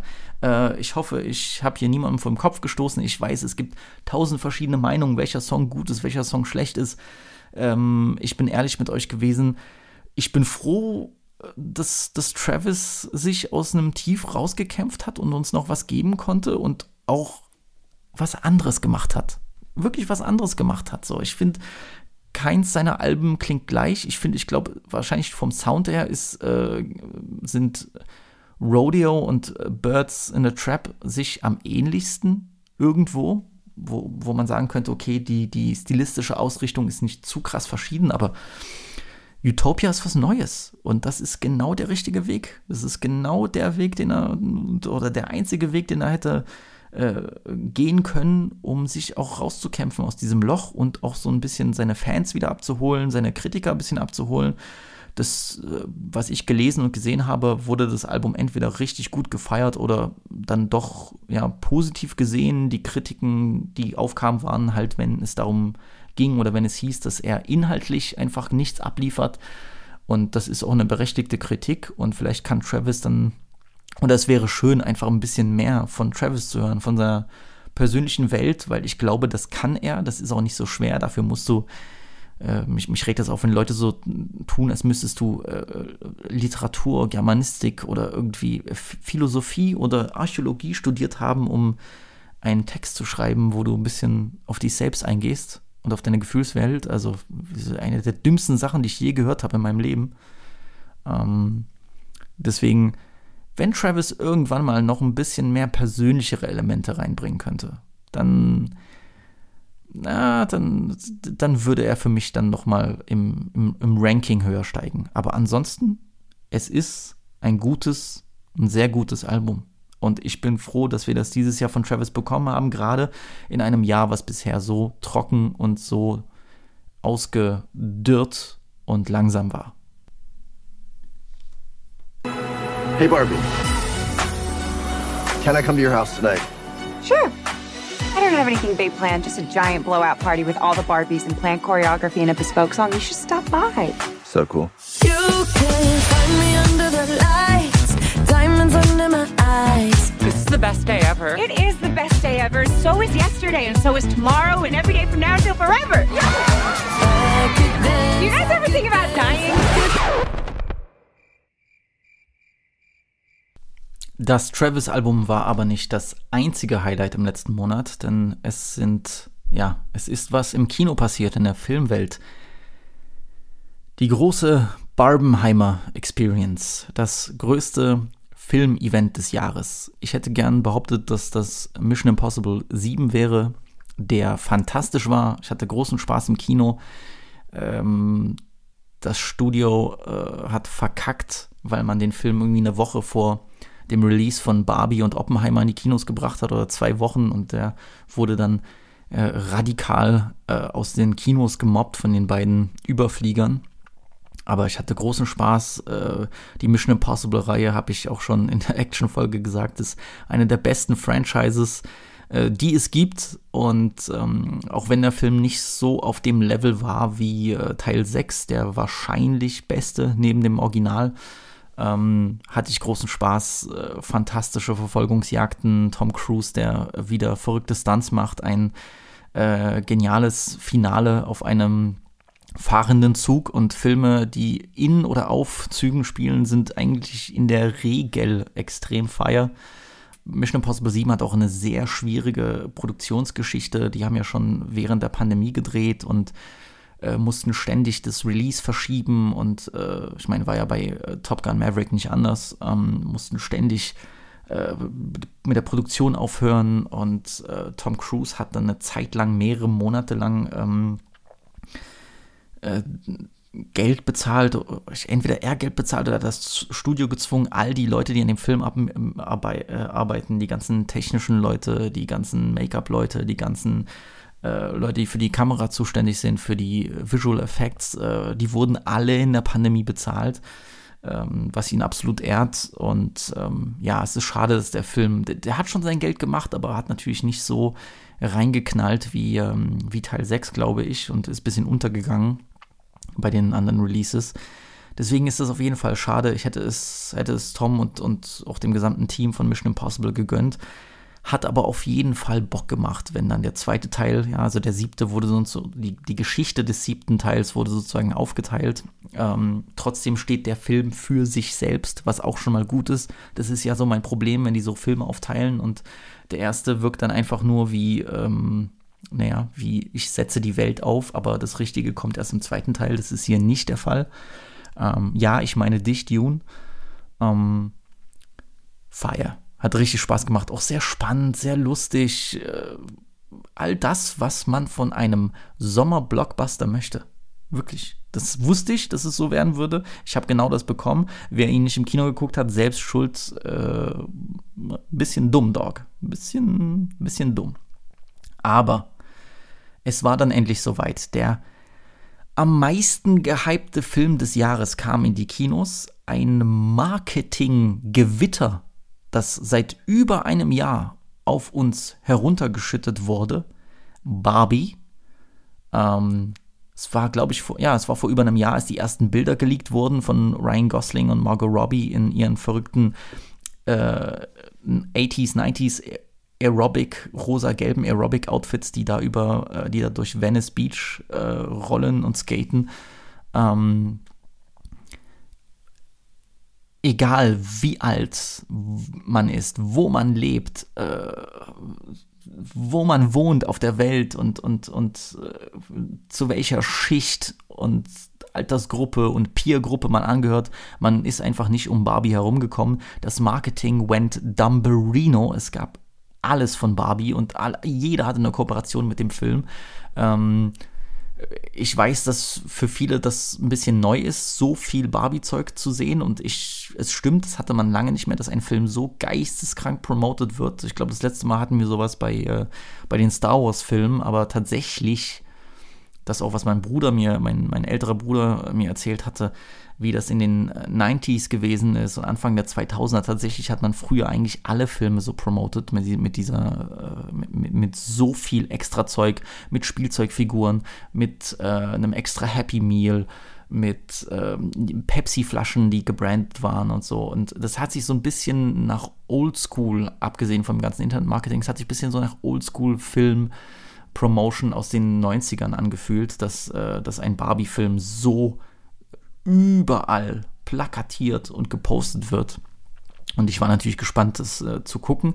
Ich war natürlich auch genauso gespannt auf den anderen Film, der am selben Tag gedroppt ist, und zwar Christopher Nolans neuen Film Oppenheimer über Robert J. Oppenheimer, den, ähm, den Mann, der die Atombombe gebaut hat im Zweiten Weltkrieg. Und äh, da sah der Trailer auch schon sehr vielversprechend aus. Es war irgendwie, hat sich so ein bisschen angefühlt, als würde, es würde Nolan wieder mal den, so ein bisschen die Dunkirk-Richtung gehen, also weniger Thriller, Spektakel mit komischen Twists und irgendwelchen Zeitverschiebungen, sondern so ein bisschen ernster und Historienfilm.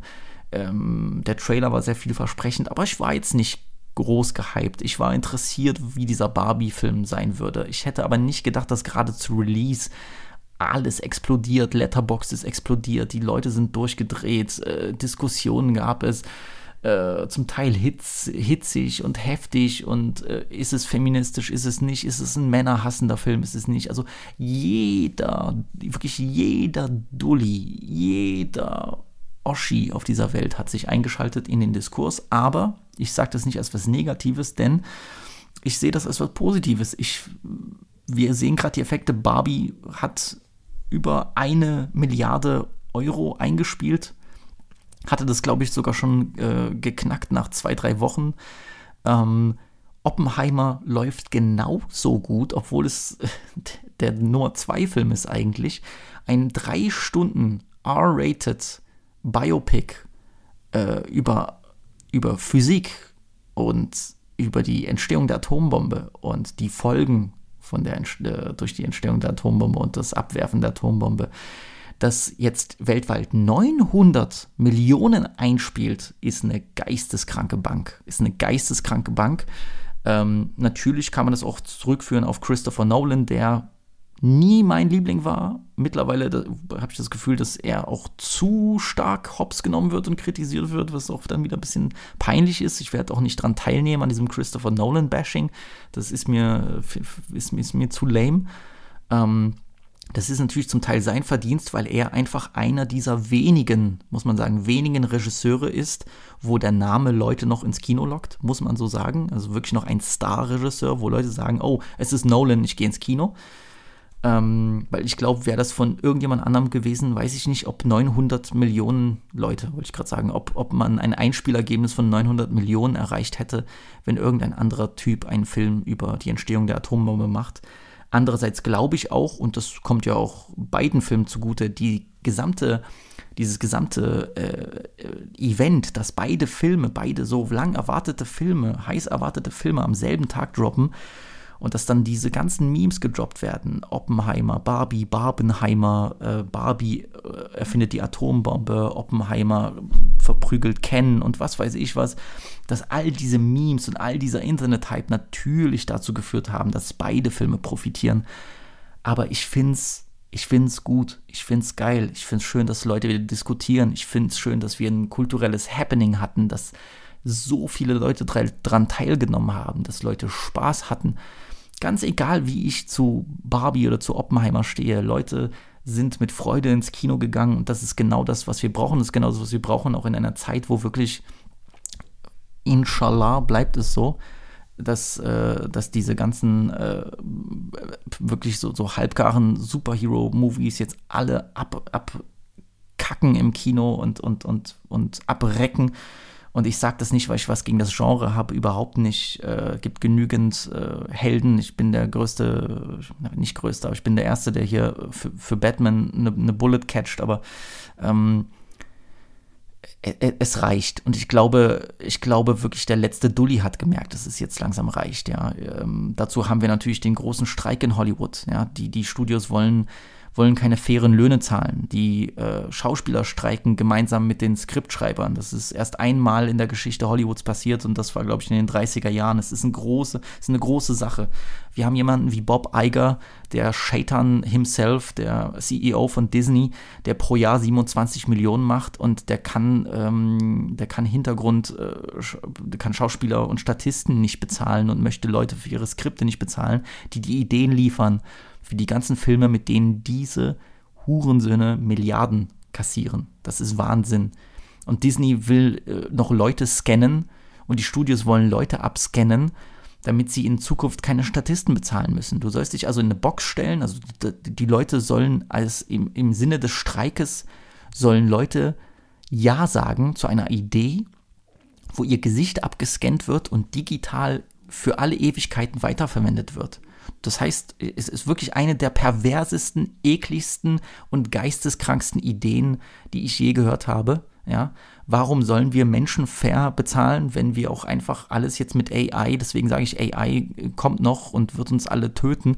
Äh, auch Spoiler, äh, kein Wunder, dass äh, und, und, und was für, also Wahnsinn, dass die Filmemacher das vorausgesehen haben. In Mission Impossible 7 kämpft äh, Tom Cruise gegen die AI, gegen eine KI als großen Gegner. Passender hätte der Film also nicht sein können, will ich an der Stelle sagen. Ähm, wollen dann diese Gesichter abscannen und dann mit KI einfach in die Filme einfügen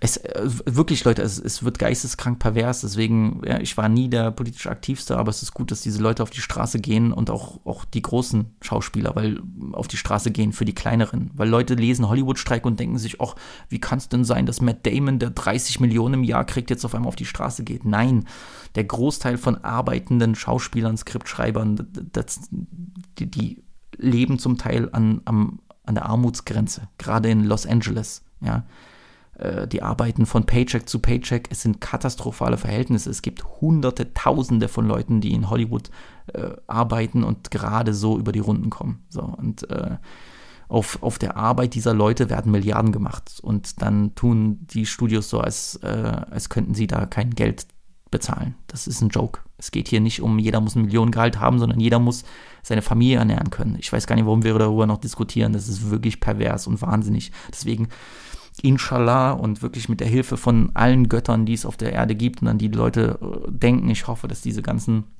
dass diese Shaitan-Unternehmen untergehen, wirklich, dass, dass äh, der Terminator kommt oder so und dann, dann irgendwie die, die Leute da in so ein in so ein Fass voll Lava schmeißt oder so. Wirklich, ich hoffe, dass das wirklich bald passiert und dass wirklich diese, diese, diese äh, kreativlosen Krebsgeschwüre dann alle endlich äh, beseitigt werden.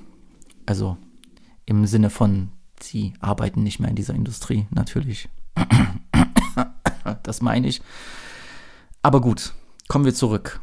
Ich bin mit Freunden äh, zu Barbie gegangen. Wir hatten uns sehr darauf gefreut. Und ähm, ich, hatte, ich, hatte, ich hatte Spaß im Kino. Ich hatte wirklich Spaß im Kino. Es hat Spaß gemacht. Es ist ein, ein entertainender Film, ohne Frage. Ich habe an vielen Stellen gut gelacht. Ich fand, der Humor war gut ausgewählt, meistens gut ausgewählt. Ähm, Ryan Gosling hat natürlich einige Szenen gestohlen. Ich bin auch sicher nicht der Erste, der das sagt. Margot Robbie, perfektes Casting. Äh, Greta Gerwig ist sowieso auch eine Regisseurin, die sehr interessant ist. Lady Bird war, äh, war ein Film, den ich in der Pandemie erst geguckt habe und der mir unfassbar gut gefallen hat. Ein, ein wirklich einer der besten Coming-of-Age-Filme der letzten 20 Jahre. Und deswegen ja, ich kann den Hype nachvollziehen. Ich kann den Hype nachvollziehen. Ich glaube auch, dass viele Leute sowas im Kino, so eine Art von Film im Kino noch, nie gesehen haben. So eine, eine Satire, die sich nicht unbedingt oder die nicht unbedingt als Satire vermarktet wird. Das ist natürlich auch Teil des großen Jokes. Ja, der große Mattel-Konzern von Barbie finanziert irgendwo den Film wo so viel Sozialkritik, so viel, ja, ja, doch so viel Sozialkritik ist, Kritik an, an, an äh, oder ja, so, so viel Mann-Frau-Beziehung aufs Korn genommen wird, so viel über das Patriarchat gesprochen wird und die Behandlung oder nicht faire Behandlung von Mann und Frau über Machtstrukturen und so weiter und so fort. Natürlich äh, passt es zu dieser Satire, dass sie auch noch, äh, dass das Ganze auch noch von einem dicken, fetten, einen großen Fick gebenden Konzert, äh, Konzern produziert wurde. Das passt natürlich rein. Ähm, ich hatte, und ich glaube meine Freunde auch, wir hatten alle, glaube ich, ein bisschen mehr erwartet. Gerade auch, weil die, es, es war schwierig, dem Hype zu entkommen. Und dafür war der Barbie-Film dann ähm, nett, manchmal zu sicher, ähm, nicht sehr subtil, dick aufgetragen, was für eine Satire ja auch sehr gut der Fall sein kann, ja. Ähm, mit einer wichtigen Message, wenn man das so runterbrechen kann. Ich habe es auch in meiner Letterbox gesch äh, Review geschrieben. Ich mag das Wort Message nicht, ähm, die mir zu dick und zu einfach präsentiert wurde. Aber, großes Aber. Wir haben einen Film, einen, einen gigantischen Mainstream-Film, einer der größten Filme der letzten Jahre, der so gut wie überall auf der Welt läuft, außer in den Ländern, äh, wo, wo du sowieso äh, keine Frauen zeigen darfst im Kino. Ähm, der läuft überall auf der Welt und ich glaube, der, wie soll man das sagen, der einfache 0815 Kinogänger, weil ich habe diesen Film mit vielen Leuten besprochen, weil der gesamte Diskurs an dem Film mich eigentlich am Ende des Tages mehr interessiert hat als der Film selbst. Und der war sehr interessant. Ich habe letztens mit meiner, jetzt war ich in Polen, ich habe mit meiner Tante gesprochen, die, äh, die Lehrerin ist an einer Schule und die auch sehr interessiert war und ähm, gerade natürlich die, die, die weiblichen Perspektiven auf dem Film sehr interessant sind und die sehr breit gefächert sind, was das Ganze auch wiederum interessant macht. Und ich hatte gesagt, ich fand, dass mir die ich, ich, ich rede jetzt aktiv von der Message, die gerade von der, ähm, wie soll man das sagen, von der Mutter, für alle, die den Film gesehen haben, von der, von der, wie hieß sie denn, Gracie? Wie heißt die Mutter, die mit der Puppe gespielt hat? Keine Ahnung. Ihr wisst, wen ich meine, die, die den Film gesehen haben. Ähm, äh, die dann de, facto in die Kamera reinspricht, wenn sie sich an die, an die gebrainwashten Barbie-Puppen richtet und ihnen erklärt, wie der Alltag einer Frau aussieht. Und ähm, wie kann ich das formulieren, ohne, ohne dass es dumm klingt? Wenn man sich mit dem Thema auseinandergesetzt hat, schon mal, wenn man sich mit MeToo auseinandergesetzt hat, wenn man sich mit dem Begriff Patriarchat auseinandergesetzt hat, wenn man sich mit den soziokulturellen Strukturen auseinandergesetzt hat, in denen Männer und Frauen funktionieren. Ich bin, ich bin der letzte Experte auf diesem Gebiet, aber ich würde lügen, wenn ich sagen würde, dass ich das nicht interessant finde und dass ich mich dazu ein bisschen belesen habe.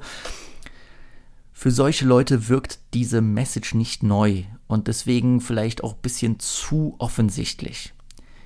Meine Tante hat mir aber gesagt, du darfst nicht vergessen, das ist ein Film, der als, äh, im Kino läuft, Mainstream-Film, überall auf der Welt. Es gibt Leute und gerade auch junge Mädels und junge, junge Typen, Kerle, Jugendliche, vielleicht auch junge, junge Erwachsene äh, oder auch, auch ältere Erwachsene, die sich zum ersten Mal oder die zum ersten Mal durch den Film mit solchen Ideen konfrontiert werden. Und das darf man eben nicht vergessen. Und allein deswegen kann ich es auch verstehen, warum es in so einem Film dann auch so dick aufgetragen wird, beziehungsweise dann auch es so, so runtergebrochen wird.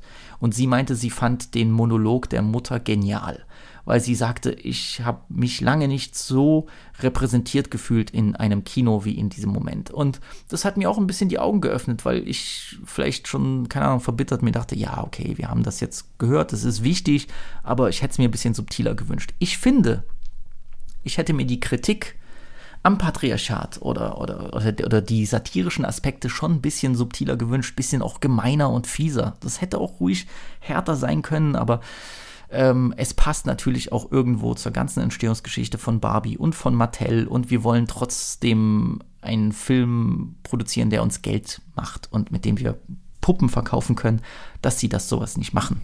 So. Deswegen, das ist auch für mich, was die Einschätzung des Films so schwierig macht und irgendwo auch so interessant. Ja, wir haben, wir haben ja keinen Film, der Patriarchat kritisiert und dann aber frei ist davon äh, oder, oder, frei erzählen kann. Du hast am Ende, du hast im Hintergrund immer noch eine Agenda, du hast immer noch einen Konzern, der sich selbst aufs Korn nimmt, auf sich selbst auf die Schippe nimmt, im Wissen, dass er das tut, weil Leute das lustig finden werden, das feiern werden. Am Ende sollen ja trotzdem mit dem Film Puppen verkauft werden. Eine Woche nach Release von Barbie und dem Riesenerfolg kündigen die schon ihr eigenes Mattel äh, Cinematic Universe an, äh, wo dann ein Uno-Film kommen soll oder Polly Pocket und du schon so denkst, was zum Fick habt ihr gemacht? So. Deswegen im Hintergrund von all diesen Dingen wirken die, wirken die feministischeren Aspekte des Films so ein bisschen blutleer. Für mich. Alles andere, was äh, deswegen tue ich mich noch ein bisschen schwer bei der Einschätzung des Films. Aber mir gefällt, dass äh, ich mag die Diskussion drumherum und ich mag die verschiedenen Punkte.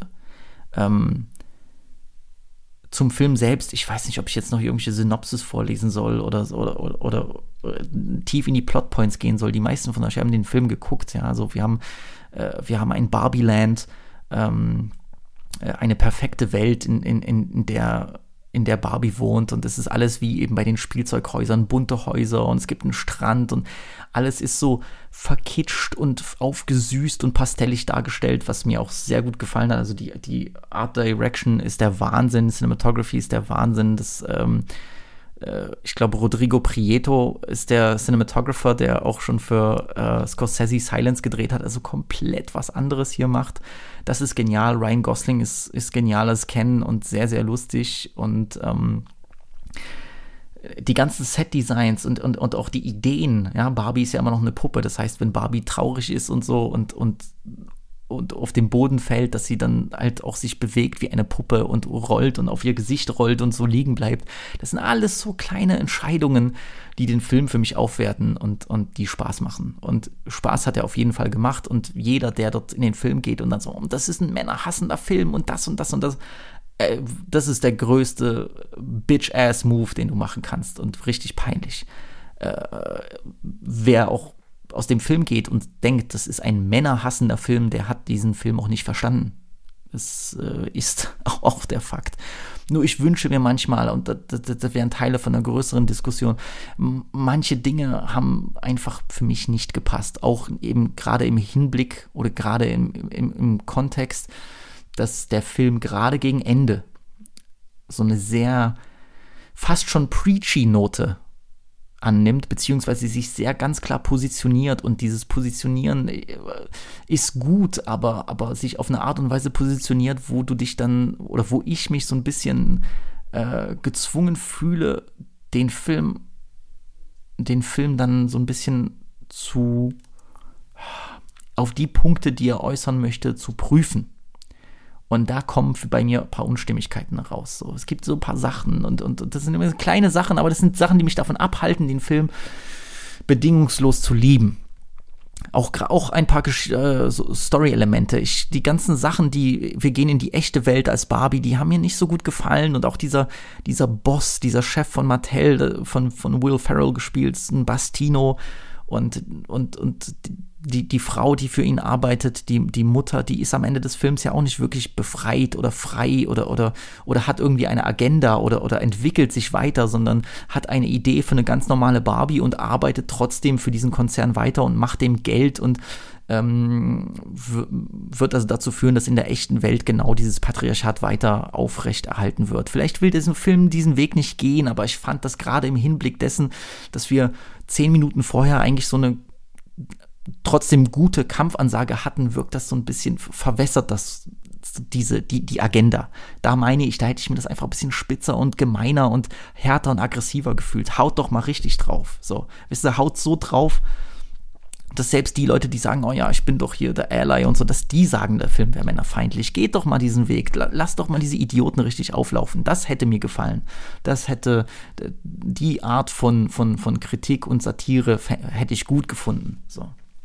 Aber ähm, auch, auch so ein paar repräsentative Dinge. Ich finde, das ist so eine persönliche Frage, die, die, die ganz am Anfang kommt und immer mal wieder kommt, im Film kommt die Idee hoch, Schönheitsideal. Barbie steht ja für etwas, für die, für die makellose Schönheit. Und dann gibt es Barbies, die nicht dazu passen und, und, und, und Frauenbilder, die nicht dazu passen. Ich finde, den Aspekt, der wurde nicht so tief behandelt, wie ich es mir vielleicht gewünscht hätte. Ich glaube, da hätte man was sehr Interessantes draus äh, äh, draus machen können. Gerade weil die Barbies, die am Ende die Protagonistin im Film sind, ja dann doch den gängigen Schönheitsidealen entsprechen. Vielleicht hätte man das alles so ein bisschen. Ich weiß, es gibt dann ne, die, die verrückte Barbie und die anderen Barbies, die nicht mehr produziert werden. Die, die sind mir ein bisschen zu kurz gekommen. Dann haben wir auch ganz am Anfang bei der Tanzszene eine Barbie im Rollstuhl, die wirkt so, als wäre sie da nur, um da zu sein. So, guck mal, wir haben hier auch eine, auch eine Disabled Person drinne. Äh, schaut her und dann kommt sie aber gefühlt nie wieder zurück. Ich, ich sag's nur. Ich will mich hier gar nicht so aus, als Aktivist outen, der ich nicht bin. Aber ich meine, da gibt's so Punkte, dass wenn man sich so positioniert, kommen einfach ein paar Fragen auf. Und ich sage das nicht, um den Film schlecht zu reden oder zu zerreden, aber da waren einfach Sachen, die für ein bisschen, die mir ein bisschen die, äh, das, das Entertainment schwerer gemacht haben, um es so zu sagen. Aber wenn man mich fragen würde, empfiehlst du den Film? Auf jeden Fall. Doch, ich würde ihn empfehlen, weil ich Spaß hatte. Guck den auf Englisch. Das ist wichtig. Ich habe den auf Deutsch geguckt, danach mir aber nochmal auf, auf, auf Englisch äh, gegeben und nochmal nach äh, einige Szenen nochmal auf Englisch gerewatcht. Funktioniert viel besser. Funktioniert viel, viel besser. Aber Humor hatte der Film, der auch meistens funktioniert hat. Und funktionierender Humor in einem Hollywood-Film ist mittlerweile schon was Seltenes. Deswegen ist cool, ist cool. Ist aber kein Fave von mir und für mich auch kein Fünf-Sterne-Film. Aber jeden, der es genossen hat und Spaß hatte, freut mich. Freut mich, dass ihr einen schönen Kinosommer hattet. Ich hatte auch einen schönen Kinosommer, aber nicht nur wegen Mission Impossible 7, sondern vor allem, vor allem aufgrund von Oppenheimer, dem neuen Film von Christopher Nolan, Jetzt kommt der Part, wo vielleicht einige, die keinen großen Spaß hatten, ähm, keine Ahnung, mit sich äh, mit der Hand vor den Kopf schlagen. Ich finde, dass Oppenheimer nicht nur Christopher Nolans bester Film ist und sein Magnum Opus, sondern auch ein Meisterwerk.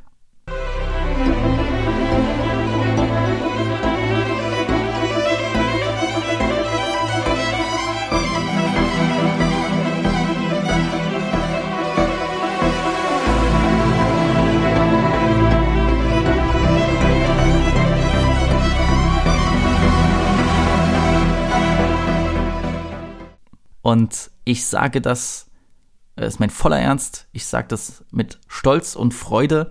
Äh, ich sage das als jemand, der gerade bei Christopher Nolan immer wieder seine Probleme hatte, sei es im Storytelling-Bereich oder gerade bei seinen emotionalen Ideen. Ich habe ihn immer dafür respektiert, dass er ambitioniert ist, und ich finde, es gibt, äh, ja, es könnte viel schlimmere Blockbuster-Regisseure geben, die uns alle paar Jahre mit neuen Filmen beglücken, ohne und, und, und keine, keine eigene Filmsprache besitzen und keinen eigenen Stil haben. Das kann man von Christopher Nolan nicht behaupten. Er ist immer daran interessiert, neue Sachen auszutesten, sei es von der Technik her oder von der Art, wie eine Geschichte erzählt wird. Er ist immer daran interessiert, äh, was fürs Kino zu tun, äh, für den, für das, ja, für den Film zu tun. Ähm, er ist an interessanten Geschichten interessiert und daran interessiert, wie er diese interessanten Geschichten auch interessant erzählen kann. Ähm, er hat einen ganz klaren Stil, er bleibt sich selbst treu, ähm, er hat Vertrauen in seinen Stil und ähm, ja, er kann auch nichts dafür, würde ich mal behaupten, dass äh, in den letzten ja doch 10, 15 äh, Jahren ähm, ein Hype, der in weiten Teilen der Welt ausgelöst wurde, dass Nolan der, der größte Filmemacher aller Zeiten sei. Und ich glaube, das hat bei vielen Leuten einen bleibenden Eindruck hinterlassen, die dann keinen Bock mehr auf ihn hatten. Ähm, äh, ich inklusive, gerade nach Inception und, und Interstellar, da war ich äh, sehr Nolan-fremd.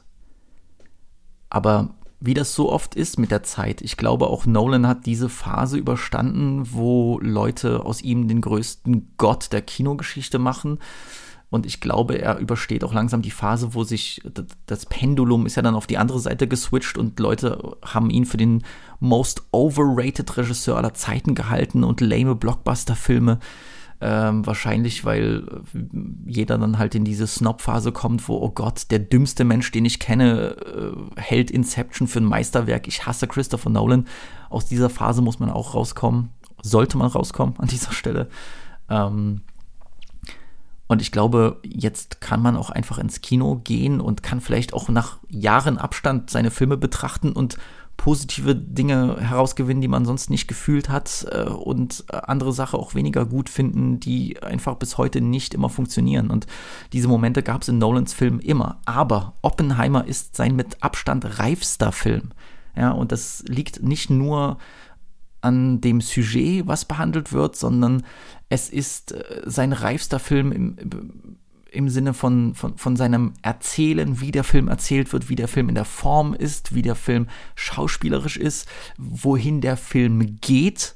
Ja, das ist, äh, damit hatte ich mich auch nicht gerechnet. Ich hatte, wusste nicht viel über Oppenheimer selbst und Leute, die sagen, ja, ähm, man erfährt nichts über Oppenheimer oder der Film ist belanglos, das kann ich in keinster Weise nachvollziehen. Gerade das Belanglos-Ding, also ich habe diesen Film, äh, ich, ich wüsste nicht ansatzweise, was an dem Film belanglos sein sollte. Ich bin absolut begeistert, mit welcher Wucht, mit welchem Ideenreichtum, mit, mit, mit, welchem, mit welchem Drang dieser Film sich in einen reinbohrt. Es ist auch vielleicht nicht unbedingt ein trauriger Film, aber ein Film, der einen wirklich... Ähm, ja, der, der absoluten Eindruck hinterlässt. Ja, zum einen, ähm, ich hatte das Glück, den Film auf Englisch mit Untertiteln zu gucken, äh, weil eine große Kritik bei Nolan ja ist, dass äh, seine Filme kaum zu verstehen sind. Bei Tenet war das ja wirklich der Fall. Man hat nichts verstanden und man hat auch durch die Story an sich nichts verstanden.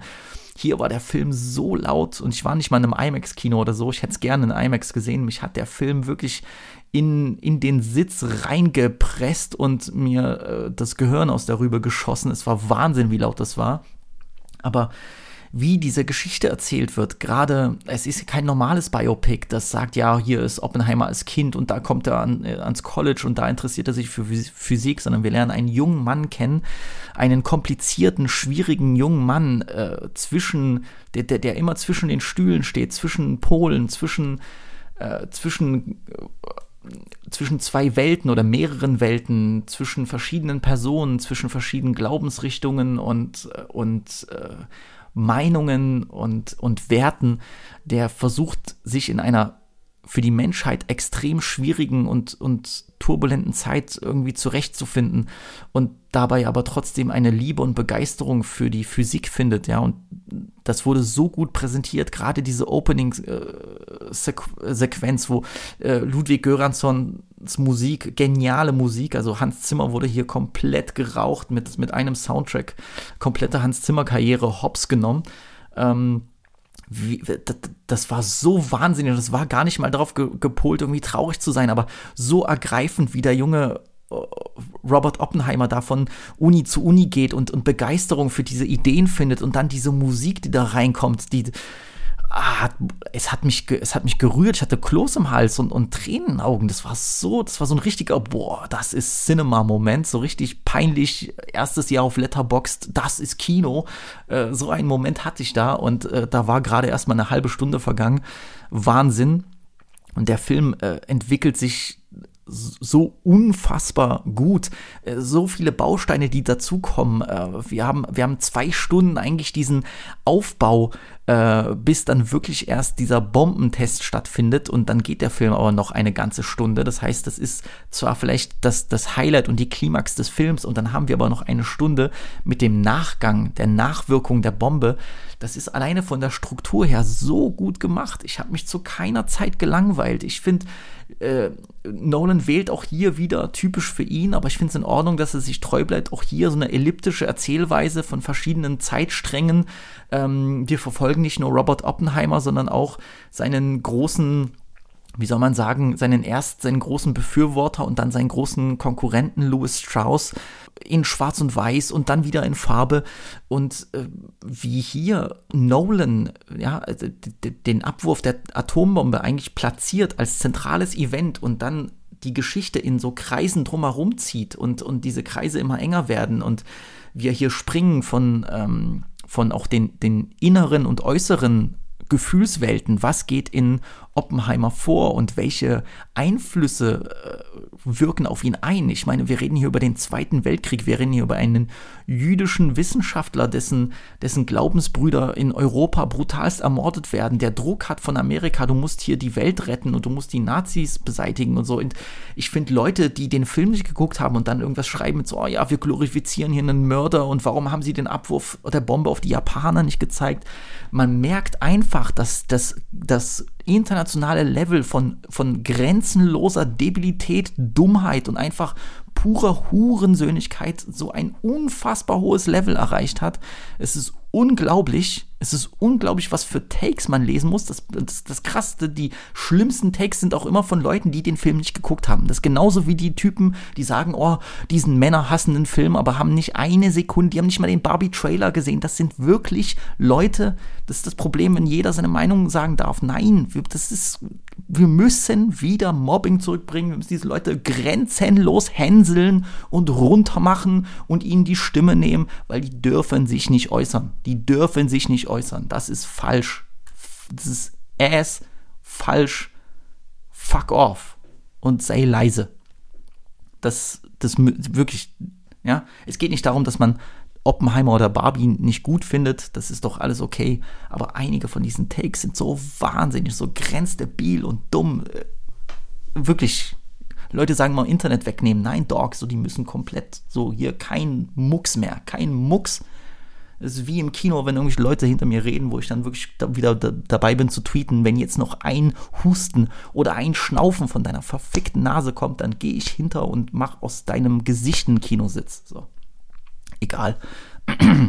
Wahnsinnsfilm. Und wie diese verschiedenen Einflüsse einprasseln auf Oppenheimer, das chronologisch oder, oder einfach nur linear zu erzählen, wäre genau falsch. Und deswegen ist eigentlich auch Nolan der perfekte Mann, um diesen Film zu machen, um diese Geschichte zu erzählen, um zu erzählen, wie, wie, wie, wie Atombombe ein Event ist, was, was sich auf Vergangenheit bezieht, die Zukunft für immer verändern wird und wie, wie, wie Zeit damit reinspielt. Ich meine, Nolan ist ja seit seiner, seit seinen Anfangstagen, seit Memento, seit Following, äh, ähm, besessen von dem Konzept Zeit. Und ich finde, hier hat er endlich mal alle Elemente zusammengebracht, hat einen ernsthaften Film gemacht, einen Film, der unfassbar gut erzählt ist, unfassbar gut gespielt, äh, mit genialer Musik, mit, mit genialen, äh, wie soll man sagen, mit, mit genialen Einstellungen, mit, dem, mit einem genialen Sounddesign. Es ist wirklich sein Magnum Opus. Und ich finde, Leute, die sagen ja, der, der, hier, hier, wird nichts glorifiziert. Hier, hier wird auch ein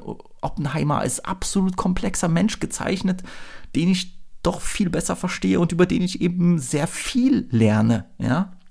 Und über seine, seine Fehler und seine Makel und seine, ähm, seine Probleme, die er hatte, deswegen zu behaupten, äh, wie gesagt, sorry Leute, es ist wie, an alle Freunde, die das hören und die den Film nicht gefühlt haben, das ist, ich kann, respektiere eure Meinung, das ist okay so, aber ich kann es absolut nicht nachvollziehen und ich würde wirklich hier sagen, dass der Hype gerecht ist verdient ist. Und ich freue mich einfach, dass ich äh, ja bei einem Christopher Nolan-Film das beste Kinoerlebnis des Jahres 2023 hatte, weil Oppenheimer ein Stone Cold Masterpiece ist und ähm, mich auch in der Form, wie es erzählt wird, mit dieser, äh, nicht nur mit, der, mit den Zeitsprüngen, sondern auch mit, mit der Art, wie die Paranoia wächst und wie der Druck wächst und wie, wie, wie diese ganzen, das ist auch ein Punkt, wie diese ganzen politischen Einflüsse mit reinkommen. Erst bist du ein Held, dann bist du ein Verräter, dann im, unter dem nächsten Präsidenten bist du wieder ein Held und wie Leute äh, dich vor den Bus schmeißen, um, um nur weitere Positionen zu kriegen, obwohl, obwohl völlig untergeht, was das eigentlich für die Welt bedeutet hat. Das sind diese Momente, die ich genial finde, die mich dann an Filme erinnern wie JFK von Oliver Stone. Ähm, und äh, ja, äh, Le Leute, die, die sagen, der, der Film hätte keinen Twist nötig gehabt. Ich wüsste nicht, wo hier ein großer Twist wäre. Hab das echt nicht verstanden. Es werden Informationen nach und nach präsentiert, was die Spannung hochhält. Kann ich auch verstehen, aber aus den zwei Sachen, ähm, aus der einen Sache, die man im Film dann über Louis Strauss lernt und über die allerletzte Szene, das sind für mich keine Twists so. Also nicht Twists im so äh, The Usual Suspects Fight Club äh, Way. Überhaupt nicht. Deswegen Oppenheimer für mich ein Meisterwerk von Christopher Nolan. Gratuliere Sonne, ähm, du hast einen Top-Film gemacht und hast die Fraud Allegations abgelegt.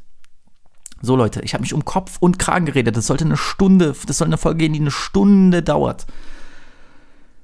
Ich hoffe, ihr seid noch mit mir. Ich hoffe, ihr hört noch zu an alle meine Freunde, die ich nicht kontaktieren kann, weil ich äh, busy bin wie ein Motherfucker. Äh, sei es David, sei es Robert, sei es mein Bruder Philipp.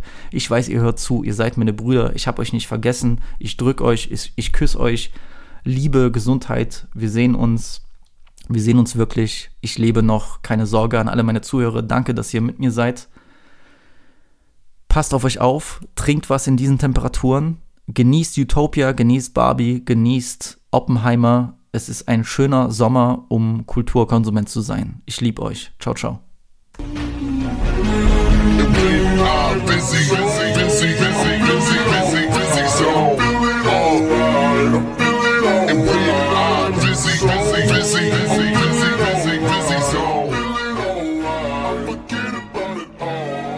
Goodbye.